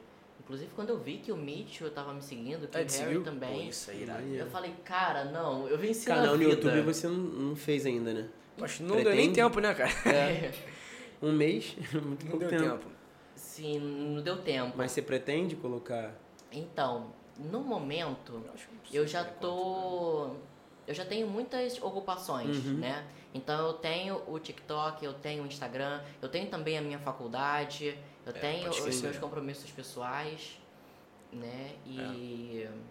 Então, assim, acho que pegar mais uma responsabilidade, uma responsabilidade do YouTube, é, eu não sei se eu vou conseguir É. entregar a qualidade que eu estou entregando agora. Eu não sei se eu vou conseguir manter essa relação de proximidade com o público que consome o meu conteúdo e manter essa qualidade, essa interação, esse contato é uma coisa muito importante para mim. Então eu prezo mais pela quantidade do que, por exemplo, em monetizar meus vídeos e fazer logo sucesso e não, eu quero ir com calma, eu um quero processo, né? construir um- uma relação com o meu público. É, e até assim, a questão de você abrir muito, às vezes, é, na hora errada, pode acabar prejudicando assim tudo. Sim. Você chuta pra todos os lados e, e- Você não vai ter braço pra, abra- tipo assim, pra conseguir literalmente abraçar isso tudo. Você não vai conseguir gravar, por exemplo, o YouTube. Já vai gravar pro TikTok, já vai gravar pro Instagram. Você vai gravar pro YouTube, vai ter que editar. Aí você tem que arrumar alguém pra te ajudar na edição. Uhum. E tem roteiro. Então, assim, é melhor fazer o que você está fazendo bem feito do que abrir muito e fazer tudo meia boca. né? Exatamente. É exatamente. muito melhor você penso continuar muito fazendo nesse assim. sentido. E aí, em questão de influenciadores, você tava falando? Então, Os caras seguiram. dos influenciadores. Além do Harry e do Mitchell, eu gosto muito do Lux Brotherhood, que eu mencionei. Uhum. Ele tem até um, um estilo de conteúdo, é, um formato, melhor dizendo, um formato de conteúdo relativamente similar ao meu, nós dois, porque ele começou antes. Uhum. Embora os nossos estilos pessoais sejam diferentes. Né? Ele tem uma pegada um pouco mais streetwear, mas uma pegada um pouco mais vintage, um pouco mais conceitual. Uhum. E já não é tanto o meu estilo, mas eu admiro. Porque Entendi. tem aquela coisa de que fica legal no outro, que fica bonito no outro, mas que não. Que- que- né? Até você porque assim, legal. temos corpos totalmente diferentes. Né? Ele é muito mais alto do que eu. E aí às vezes eu falo, cara, eu queria tanto conseguir usar isso, mas é uma peça que não me Eu favoreceria. fico falando, eu queria muito usar esse look aí. Mano, não acho que eu nunca vou usar uma parada dessa, não consigo em casa. O que, que você acha? Dá pra usar? Dá, dá, né? Eu acho que, Nada. assim, não pode ser nada muito radical. Do nada aparecer é, assim, né? do nada. Tem que ser uma coisa Gradual, é, é, né? Gradual. Mas te falar, é, você tem é, essa pegada que é mais. Assim, é, bem, é bem diferente do que a gente está acostumado a ver, principalmente aqui em Niterói, por exemplo. E no Rio como um todo, porque faz muito calor. Então, por exemplo, você usa looks assim em situações que. Porque assim, eu sinto muito calor. Então, até para usar casaco, usar qualquer tipo de coisa, eu já fico pensando duas vezes, porque eu falo, cara, se eu for casaco desse, vou ter que tirar. Se eu vou tirar, eu vou estar todo suado. Então, se eu vou suado, tem que usar roupa preta, porque senão eu vou ficar. Não dá. Mas como é que você tipo, se adapta para usar isso aqui? Porque eu não vejo, por exemplo, no, no Instagram, eu vejo você usando muita calça, usando. Eu vejo você usando é, sobretudo. Tem um amigo meu, inclusive, que falou, Ian, que era nosso fotógrafo aqui, ele falou, cara, eu vi, pô, vi esse moleque de sobretudo no, no shopping. Ou na rua, ele falou, É, Mas agora dá. que tá agora dá. Mas como é que. Não. Porque você sempre foi assim, como é que você se adapta É, nisso? eu acho que sim, tem que haver uma adequação, porque eu também não vou sair do, Imagina no de calor terra de... no 40 graus. Não dá. De sobretudo na, na prática era isso, não tem como. Não tem a menor condição. Mas... Se bem que quem faz direito é terno com 40 graus, hein? Mas... Eu não... Em relação a, em relação a usar essas É, roupas. a ter esse adaptar, estilo, é adaptar adaptar. pro Ah, cenário que a sim. gente tem aqui, o calor absurdo. Mas eu também não sou uma pessoa que sente muito calor. E muitos dos ambientes que eu frequento têm ar-condicionado. Então dá pra. né? Então, é faculdade, é o shopping, é restaurante, é cinema, é teatro, é museu. Então, é, é um- são É ambientes que, que são propícios e que me permitem fazer isso. Mas, além de fazer muita sobreposição, que é uma coisa que, assim, eu gosto, porque eu sou muito magro. Então, acho que isso disfarça... Dá, dá um volume. Dá com um certeza, volume, claro. né? Mas não são peças que são muito pesadas. Então eu tô com uma regata. Uma regata é fina, eu tô com essa camisa aqui, essa camisa também é fina, e eu tô com um blazer que também é fino. Então não são peças que são muito volumosas, peças muito pesadas, Uhum. que esquentem muito. Então isso também me possibilita, né? Se, se eu, aquele sobretudo, ele é comprido, mas ele não é um tecido que vai esquentar. Ele é mais uma capa de chuva, nesse Entendi. sentido, ele é mais impermeável. É maneiro. É mais pra Entendeu? compor, né? Pra você conseguir É fazer mais pra essa compor. proposição. Maneiro. Porque assim, eu sempre fico na dúvida, porque eu olho, assim, e aí eu, eu queria ver contigo em relação a esse processo que você tem. É um- É um processo criativo pra você conseguir montar. Vamos supor, é, você vai pra, tal- vamos supor que uma ocasião, você vai pra um jantar à noite. Como é que você, na sua cabeça, pensa o que você vai- E é um restaurante que não é tão chique. É um restaurante ok. Uhum. Como é que você se planeja assim mentalmente? Você tem um processo? Você fala, olha, se for de dia, tem que ser mais voltado para isso. Se for à noite, tem que ser para isso. Eu acho que, de novo, tem que haver uma adequação. Então, por exemplo, eu não vou chegar num restaurante desse, a menos que seja uma região de praia, sei lá, é, Búzios, Angra, Cabo Frio. Paraty, enfim. Hum. É, não vou chegar lá de regata e short. N- n- Não convém. Mas eu também não vou chegar lá de terno, porque fica descabido. Então tem que haver uma, uma adequação. E também não vou almoçar com você na praia, por exemplo. É, é, sei lá. Não não é muito o caso dos homens, ou o meu caso específico, mas por exemplo, cheio de brilho. Cheio de, de coisa, de paiteio, de coisa. sabe? Não faz o menor sentido. Não faz o menor sentido. A meu ver, não sei o que não pode. Tá, mas então Mas você a não meu tem. ver não é muito é, adequado. Você não tem um então processo. tem que ter essa adequação Entendi. e, eu, e aí eu parto. Ou de uma peça-chave. Então eu falo, cara, eu faço muita sobreposição, como eu disse. Então, essa jaqueta ou esse blazer vai ser o ponto-chave do meu look.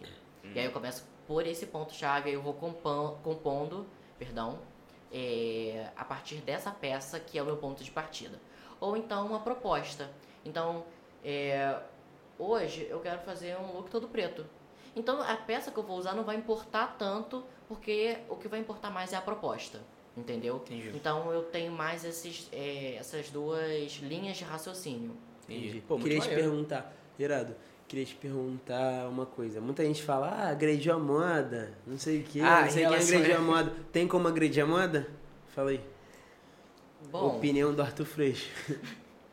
Ou você acha que não tem? é um pouco polêmico, né? Sim. É... Bom, eu acho que é mais uma questão do que eu falei, de adequação. As pessoas, elas precisam saber que existe sim um código de vestimenta, Uhum. né? Então falar assim, ah, eu não me arrumo, eu vou num casamento de camisa polo e bermuda. Cara, isso é, isso é uma sacanagem.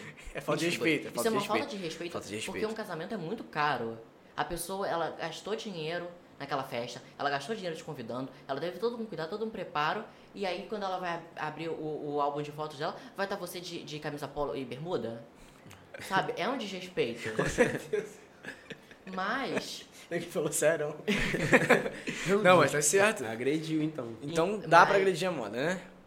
Dá pra Ou ser. É- ocasião, dá pra agredir é a uma, é uma questão de ocasião. Tá. Entendeu? É uma coisa que não. que não combina, aquela situação não, não comporta aquele look, né? Mas em termos de combinação, isso vai depender muito do estilo. Tem gente que tem um estilo mais extravagante e consegue e, e tem um bom gosto necessário pra fazer um mix and match de estampas, né? Que é uma coisa difícil, Muito. né? É uma coisa muito difícil. Porque você pode ficar igual. com listrado, com... Você pode ficar igual o Falcão, igual o Agostinho Carrara, né? Igual o Harry Styles. Agostinho Carrara é estiloso. Ele é estiloso. É. né? Mas aí também já entra a coisa do conceito. Muitas vezes as pessoas falam assim: ai, não sei pra que, que existe desfile de moda, umas coisas que não combinam, não dá pra usar isso na rua, sabe? Mas também tem que ver a proposta do negócio. Eu já falei muito isso, tá? Não dá pra usar isso na rua. Aquilo, aqueles looks de que você vê numa, numa semana de alta costura, não é pra ser usado na rua. Aquilo ali é uma coisa conceitual que é pro artista explorar o, o, o conceito, explorar a, a arte. É pra usar numa ocasião muito específica. Não é nenhuma coisa pra ser usada, é uma coisa. É quase assim, como se você estivesse num museu. Só pra ver, entendi. É pra ver. É, tanto que é um, É um uma conceito, é exposição, uma né? ideia. É, é isso. Não sei se você já viu, história tem que um... passar, né, na É, não, é, É uma mensagem. da colhe- Tem um documentário que eu vi recentemente, que é do, do diretor criativo da Balmain, é, Olivier, esqueci o sobrenome dele, que ele fala muito sobre isso também. É, o documentário é mais voltado para a vida dele, mais pessoal, um- alguns dramas que ele está tentando resolver, mas essa parte de é, fazer, tipo, de, da construção de uma coleção para exposição. E a forma como é prestigiada. Aí ele cita isso, que é muito mais voltado é, para como se fosse uma. Ele, ele, ele não fala com as palavras, mas é mais voltado como se fosse uma exposição, de fato. É uma exposição. Que é algo que você não vai ter várias peças, que você não vai usar várias vezes, que não é uma coisa que é palpável assim de que você muitas conseguir vezes comprar. nem vai ser usado. Se você for ver, é, aí voltando ao ponto da exposição, Hum. o desfile da Balenciaga é, não tem música, É, eu já eu vi. né? É um cenário bastante simples, se você for comparar, por exemplo, com os cenários que o Karl Lagerfeld criava para Chanel, que já teve até foguete. É, doideira. né? Então o cenário pro, pro, pra Chanel do Carl era uma coisa muito importante. Já pra Balenciaga, que inclusive esse ano a gente teve a volta da Balenciaga na semana de moda, depois de muitos e muitos e muitos anos. Eu vi o. o O... Kanye West foi? Não foi esse que ele foi? Que ele, que ele usa aquela máscara zona de. E aí tá usando Acho que foi. Como é que é o nome do diretor criativo lá da, da Balenciaga? o- Eu sigo no Instagram, é Matthew alguma coisa, não é não? Não, é o. Acho que é Dem não o nome dele. É, ele- eu vi ele divulgando Eu e eu não tinha reparado nessa questão do estilo, que é muito básico que você tá falando, né? Que é as cores e tudo mais. Então. O desfile não tem música, não tem nada, realmente são só a- a- é um silêncio. Diz que é um silêncio é, perturbador. Ensurdecedor. Ensurdecedor, Ensurdecedor, ensurdecedor, isso. E, e é realmente. Ou então, por exemplo, outra designer que é a Iris Van Harpen. Van Harpen. Não conheço. Desculpa, é difícil de falar. Ela cria peças em 3D. Então. É assim, Doideira. tem um, todo um movimento de parece assim parece que o negócio está se mexendo é uma coisa muito doida e muitas das peças dela vão parar em museus Caraca. né então Ela é da onde? tem uma mensagem cara eu não sei dizer de onde ela é mas por esse nome eu acredito que ela seja da Holanda da Não, não, digo a marca. A marca dela é o a quê? marca dela Ah, tá. a, é a designer e, e o nome é É dela mesmo. dela né? mesmo. Entendi. Uhum. Maneiro, cara, essa parada em relação a essa, essa exposição, porque eu, eu já tive muito esse discurso, tava falando, eu olhava, pô, a mulher parece que tá usando um pavão nas costas, sei lá, aquelas É, roupas que tem, um Pois negócio é. enorme. Véu. É, véu, coloca uns roupas diferentes, que chapéu enorme. Mas realmente ter essa percepção de que é, é um público diferente, é pra uma ocasião específica e realmente não é pra. Não Até aquela tem um, um seriado, esqueci o nome agora, que é de concurso de. Emily in Paris. Não. Não, não, Que é ah, de você falou concurso de estilista pra ver quem vai ganhar e tal. Ah, tá, eu sei qual No- é. na Netflix, é Next, né? American Next Top Model. É Isso, que é? acho que American Next Top Model?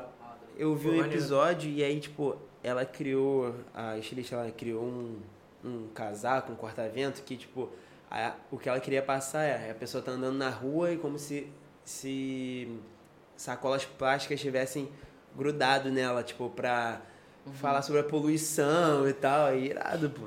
Pô, é uma história realmente que quer passar, tipo, criticando a, é, a poluição. Então. E tanto que, por exemplo, a gente tem, a gente tem as relações de. As relações não, perdão. É, os desfiles de meia estação, tem os desfiles da, das coleções Cruise, né? Que são já coisas mais comerciais. Então são coisas que você vai usar na rua. É, aquela bolsa, aquele sapato, aquele casaco. São coisas que você vai usar na rua porque tem realmente um propósito mais comercial. Mas essa semana de alta costura não tem muito essa preocupação, né? É o conceito da marca. E também tem surgido uma tendência muito forte que é o upcycling, né? Sim. Que é você pegar uma, uma peça que não necessariamente pode ser uma peça de roupa. Eu já vi até o cara fazendo isso com um sofá, tecido de sofá.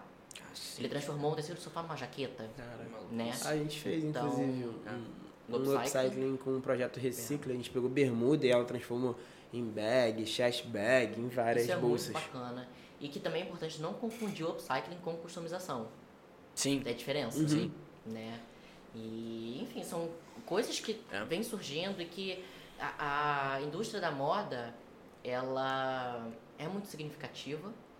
Um dos homens mais ricos do mundo É o da Louis né? É o do- do grupo que- É o, a Holding, né? Que tem as marcas. LVMH, não é? Se Acho que é que tem a engano. Off-White dentro, que tem outras marcas. Eu acho que eu esqueci o nome do, do grupo. Mas ele tava agora em primeiro, a gente, a gente até comentou isso aqui. Na Forbes. Porque é aquela questão, que isso eu adoro falar, que é, é, você vai pensar, por exemplo, um produto, ele tem um preço ali, e tem um valor agregado. O valor agregado ele vem por conta da marca. Com Então, certeza. o valor que a marca tem é literalmente imensurável. Ela pode ser, tipo, infinita. Depende de, de como ela tá passando a- aquela mensagem pro público e o público tá devolvendo aquilo ali e enxergando. Então, assim, Exatamente. é, é, é maluquice. A parada valoriza de uma forma que nenhum tipo de produto consegue valorizar. Inclusive, eu tava vendo um vídeo sobre isso muito interessante. Você já viu como que, por exemplo, às vezes muitos produtos de luxo, você, numa linguagem bem popular, você não dá nada. Por exemplo, É. um brinco em em- de clips, Ah, de papel, é um... é, enfim, coisas que- totalmente banais do dia a dia que são voltadas para um público de luxo, mas que essas pessoas não têm a menor preocupação, porque elas têm tanta certeza de- da, da condição social delas que É não importa. Mas aí você já pega a classe média, a classe média foge de tudo que lembra classe mais baixa. Exatamente. Então, se- às vezes você vê uma classe média muito mais preocupada com, com isso, com, com a elegância, com se, se vestir Com a bem, marca. com a mar- porque ela precisa é, de demonstrativos que afirmem a sua condição financeira, a sua Sim. condição social. E aí você vê isso, por exemplo, naquela série é, Bridgerton, da Netflix. Não, nunca assisti. Uhum. Eu sei qual é, mas É, não assisti. Não. Tem uma assisti, não. família que é nobre, mas emergente, digamos assim. E sempre usa roupas muito extravagantes, muito coloridas, muito pomposas. E já tem uma outra que é uma família rica, tradicional, que só usa branco. Aí você vê, a família rica tradicional só usa branco por quê? Porque ela não pode pagar a outra? Não. Não. Mas é porque ela tem tanta certeza da condição que ela ocupa e do espaço que ela ocupa que ela não precisa se afirmar. Mas aí a outra, que é um novo rico, digamos assim, Uhum. precisa é, apelar para esses mecanismos e a moda, como a gente vive no mundo capitalista, é um- uma, uma dessas formas de, de comunicar e de se autoafirmar e determinar o seu valor. Uhum. É, falando como você. É, eu vi até um vídeo falando sobre isso.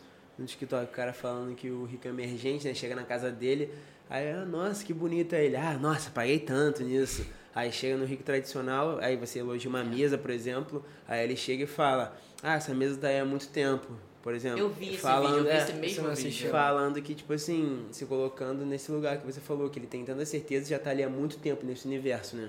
É, não é uma Muito coisa tipo. Mas é, é muito isso, é, cara. Tem gente que.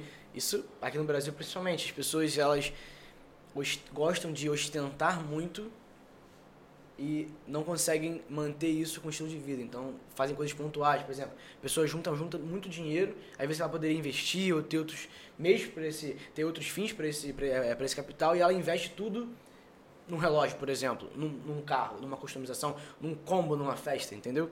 As pessoas, às vezes, ela, esses valores são muito invertidos, de fato. A pessoa que tem o poder para poder conseguir adquirir uma peça de alta costura, de alta costura, de ostentar de alguma forma, ela não precisa ficar fazendo aquilo ali para ela faz aquilo ali se ela quiser fazer, porque para ela é ok, tá dentro do, do padrão. Tem que ter aquela parada que eu vi recentemente que eu até falei contigo, de que se você não, isso eu já vi, tem várias pessoas que falam diferente. Tem gente que fala, se você não puder, você quer comprar alguma coisa, eu quero comprar esse copo aqui. Se você não puder pagar por esse copo, é, o valor dele multiplicado por 10 em dinheiro, você não pode comprar. Em dinheiro, fora que você tem no banco. Se você não puder ter e pagar isso em dinheiro na hora, o valor 10 vezes correspondente ao valor do copo, você não pode. E tem gente que fala a regra dos 10%. Quero comprar alguma coisa. Vai afetar mais do que 10% do meu patrimônio? Se for, esquece. Você não pode pagar por isso, mas você tem o dinheiro. Porque não é inteligente fazer isso. Só que as pessoas chegam num nível de que elas querem tanto ter algo para poder se distanciar e falar que está num nível diferente ou que tá, está com dinheiro e se afirmar nessa situação, é, nessa posição social diferente que ela ignora completamente, administra mal financeiramente e faz essas merdas. Principalmente num mundo onde muitas vezes a gente é influenciado não só a consumir um produto, mas consumir uma experiência. A experiência muitas vezes é que vai distinguir isso, essa, essa diferença. Com E a certeza. galera não tem muita consciência de classe, né? Tipo assim, a classe média, por exemplo, ela acha que tá muito mais próxima da elite do que da classe mais baixa, só que é tipo totalmente ao contrário. A classe média é muito mais próxima. É, e, Ah. o, e o mercado só cresce por conta disso. Porque as pessoas não param de comprar. Sim. Por exemplo, tem sonho de. Por exemplo, sonho de muitas pessoas é ter uma bolsa da Louis Vuitton, por exemplo.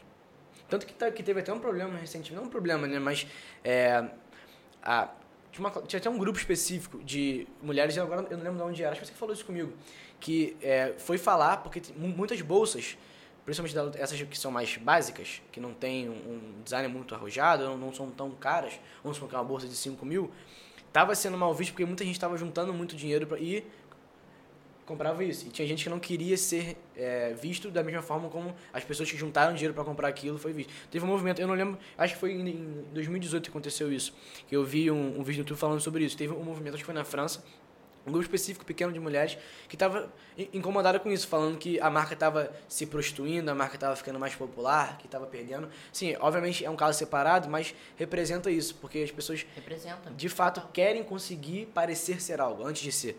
Isso que eu mais fico bolado.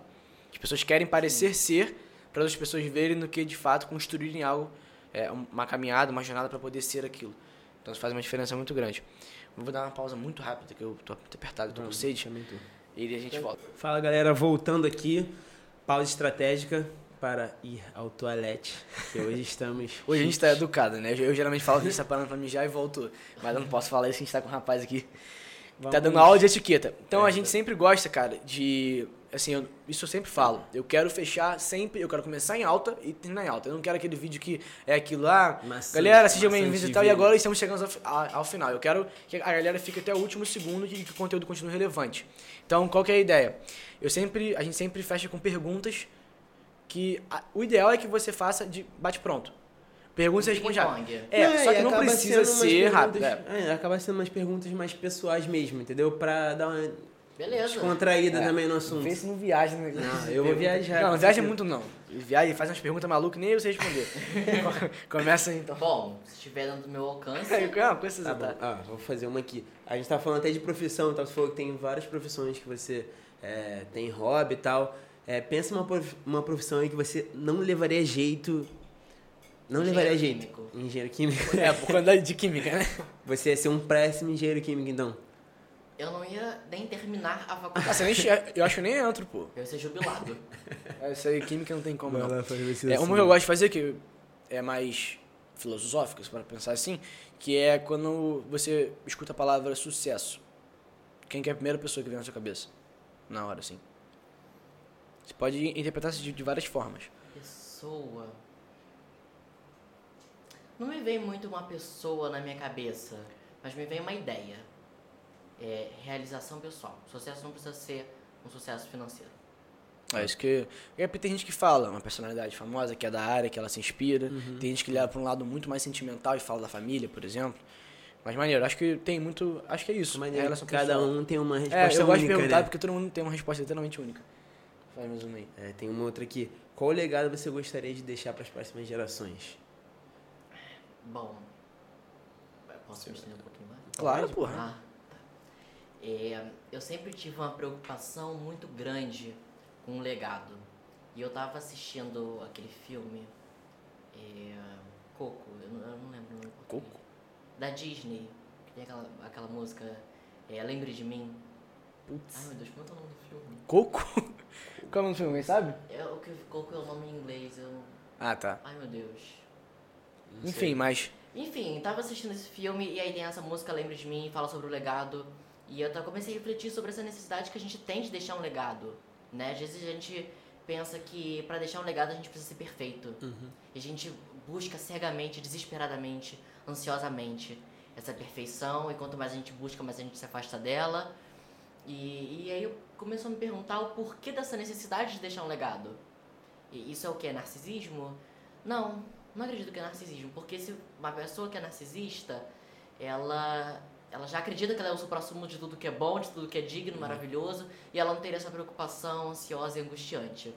Então acho que todos nós carregamos um medo muito grande de não ser bom o suficiente, de não ser o bastante, e isso faz com que a gente queira eh, se tornar pessoas melhores, pessoas que deixem um, um, um impacto positivo para as gerações posteriores, futuras. E o legado que eu gostaria de deixar. Essa, essa é uma pergunta difícil, nossa. Muito. Bom, o legado que eu gostaria de deixar é um livro. Eu gostaria um dia de fazer uma coletânea com as coisas que eu escrevo. Eu gostaria de deixar uma carta de despedida. Eu gostaria de deixar o meu conteúdo de alguma forma. Mas acho que o maior legado que eu posso ter é o de ter impactado essas pessoas, essas pessoas que vão carregar um pouco de mim. Pode ser um hábito, pode ser um gesto, pode ser uma palavra, mas isso que essas pessoas vão carregar na memória é o maior legado que eu posso deixar. Irado. Aí, a parada assim, pegou um clima sentimental aqui. É. Fiquei até, né? Aí vai ser. É. É, Maneiro, maneiro. Muito maneiro, cara. Muito bonito, inclusive. Poético, né? Poético. É, uma outra que eu gosto muito de fazer, que aí já foge totalmente dessa pegada sentimental, que é uma viagem que você não fez, mas tem muita vontade de fazer ainda. Grécia. Grécia, por quê? Eu gosto muito porque eu acho que a Grécia ela reúne várias coisas que são importantes pra mim. Ela tem muita cultura, é um lugar que tem praia, é um lugar que é muito bonito, a cultura é legal, é, a comida é muito boa, então reúne coisas que são agradáveis pra mim. Show. Não, irado. Se você, a última minha aqui, se você pudesse ser uma pessoa viva hoje, quem você escolheria? Melhorou. Deve ser uma pessoa. Nossa, uma pergunta muito difícil, É. porque o que distingue uma pessoa da outra são os pensamentos, as experiências e a criação. Então, Por um dia só, por um dia. É, precisa Tá. filosofar. É, dá pra ser mais, tá bom, ok. mais, mais objetivo. Alguém que você admire? Ninguém? Sei. É, pode, não, pode ser que não tenha ninguém. Não É. tem ninguém que Eu acho que eu também não sei se eu. Eu não gostaria de ser ninguém por um dia porque eu não gostaria de abrir mão do, do, do que eu. da minha história. da- Não, não, eu mas isso não mudaria nada. Tipo eu assim, sou. aquela É- coisa é hipotética, entendeu? Uma coisa hipotética, muito hipotética. De você um Mas dia ser alguém. Essa parte que eu tô... viajando um pouco.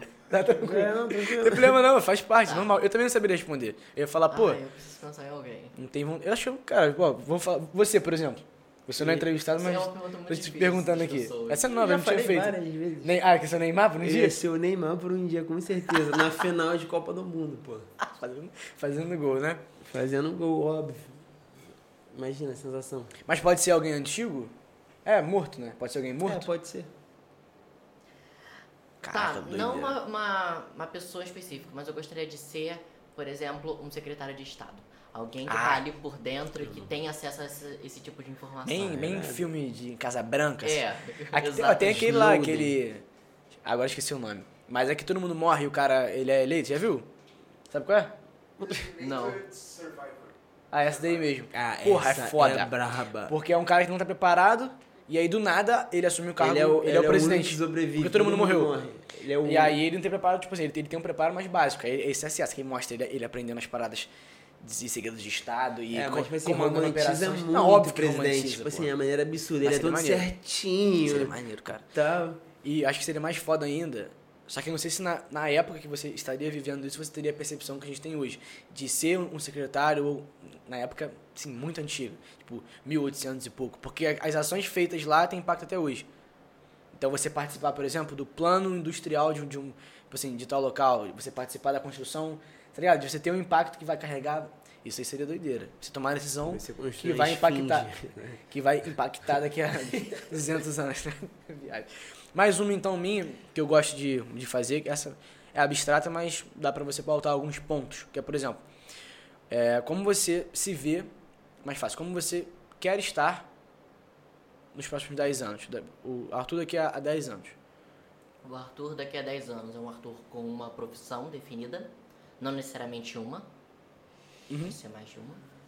É, com uma família estruturada, com mais independência do que eu tenho hoje, com sonhos já realizados e com mais sonhos a se realizar. E uma pessoa que tenha sucesso e esteja em busca de mais sucesso. Quando eu falo sucesso, eu falo de realização pessoal. Claro. Sim. Disso. Acho que é isso, Então cara. é isso então, galera. Foi um prazer conversar com você, cara. Pô, eu, De verdade. sinceramente, eu sabia que ia ser um papo foda, mas não sabia que ia ser tão Me surpreendeu. profundo, entendeu? É. Em vários aspectos. É isso, cara. É Obrigadão pelo bom, papo. Espero que vocês tenham gostado. Eu gostei muito, pra Espero mim trazer foi, aqui. foi um prazer enorme estar aqui. Eu agradeço mais uma vez o convite e fico muito grato. É isso, cara. É isso, então. Espero te ver aí em ascensão por muitos e muitos anos. E, galera, um abraço.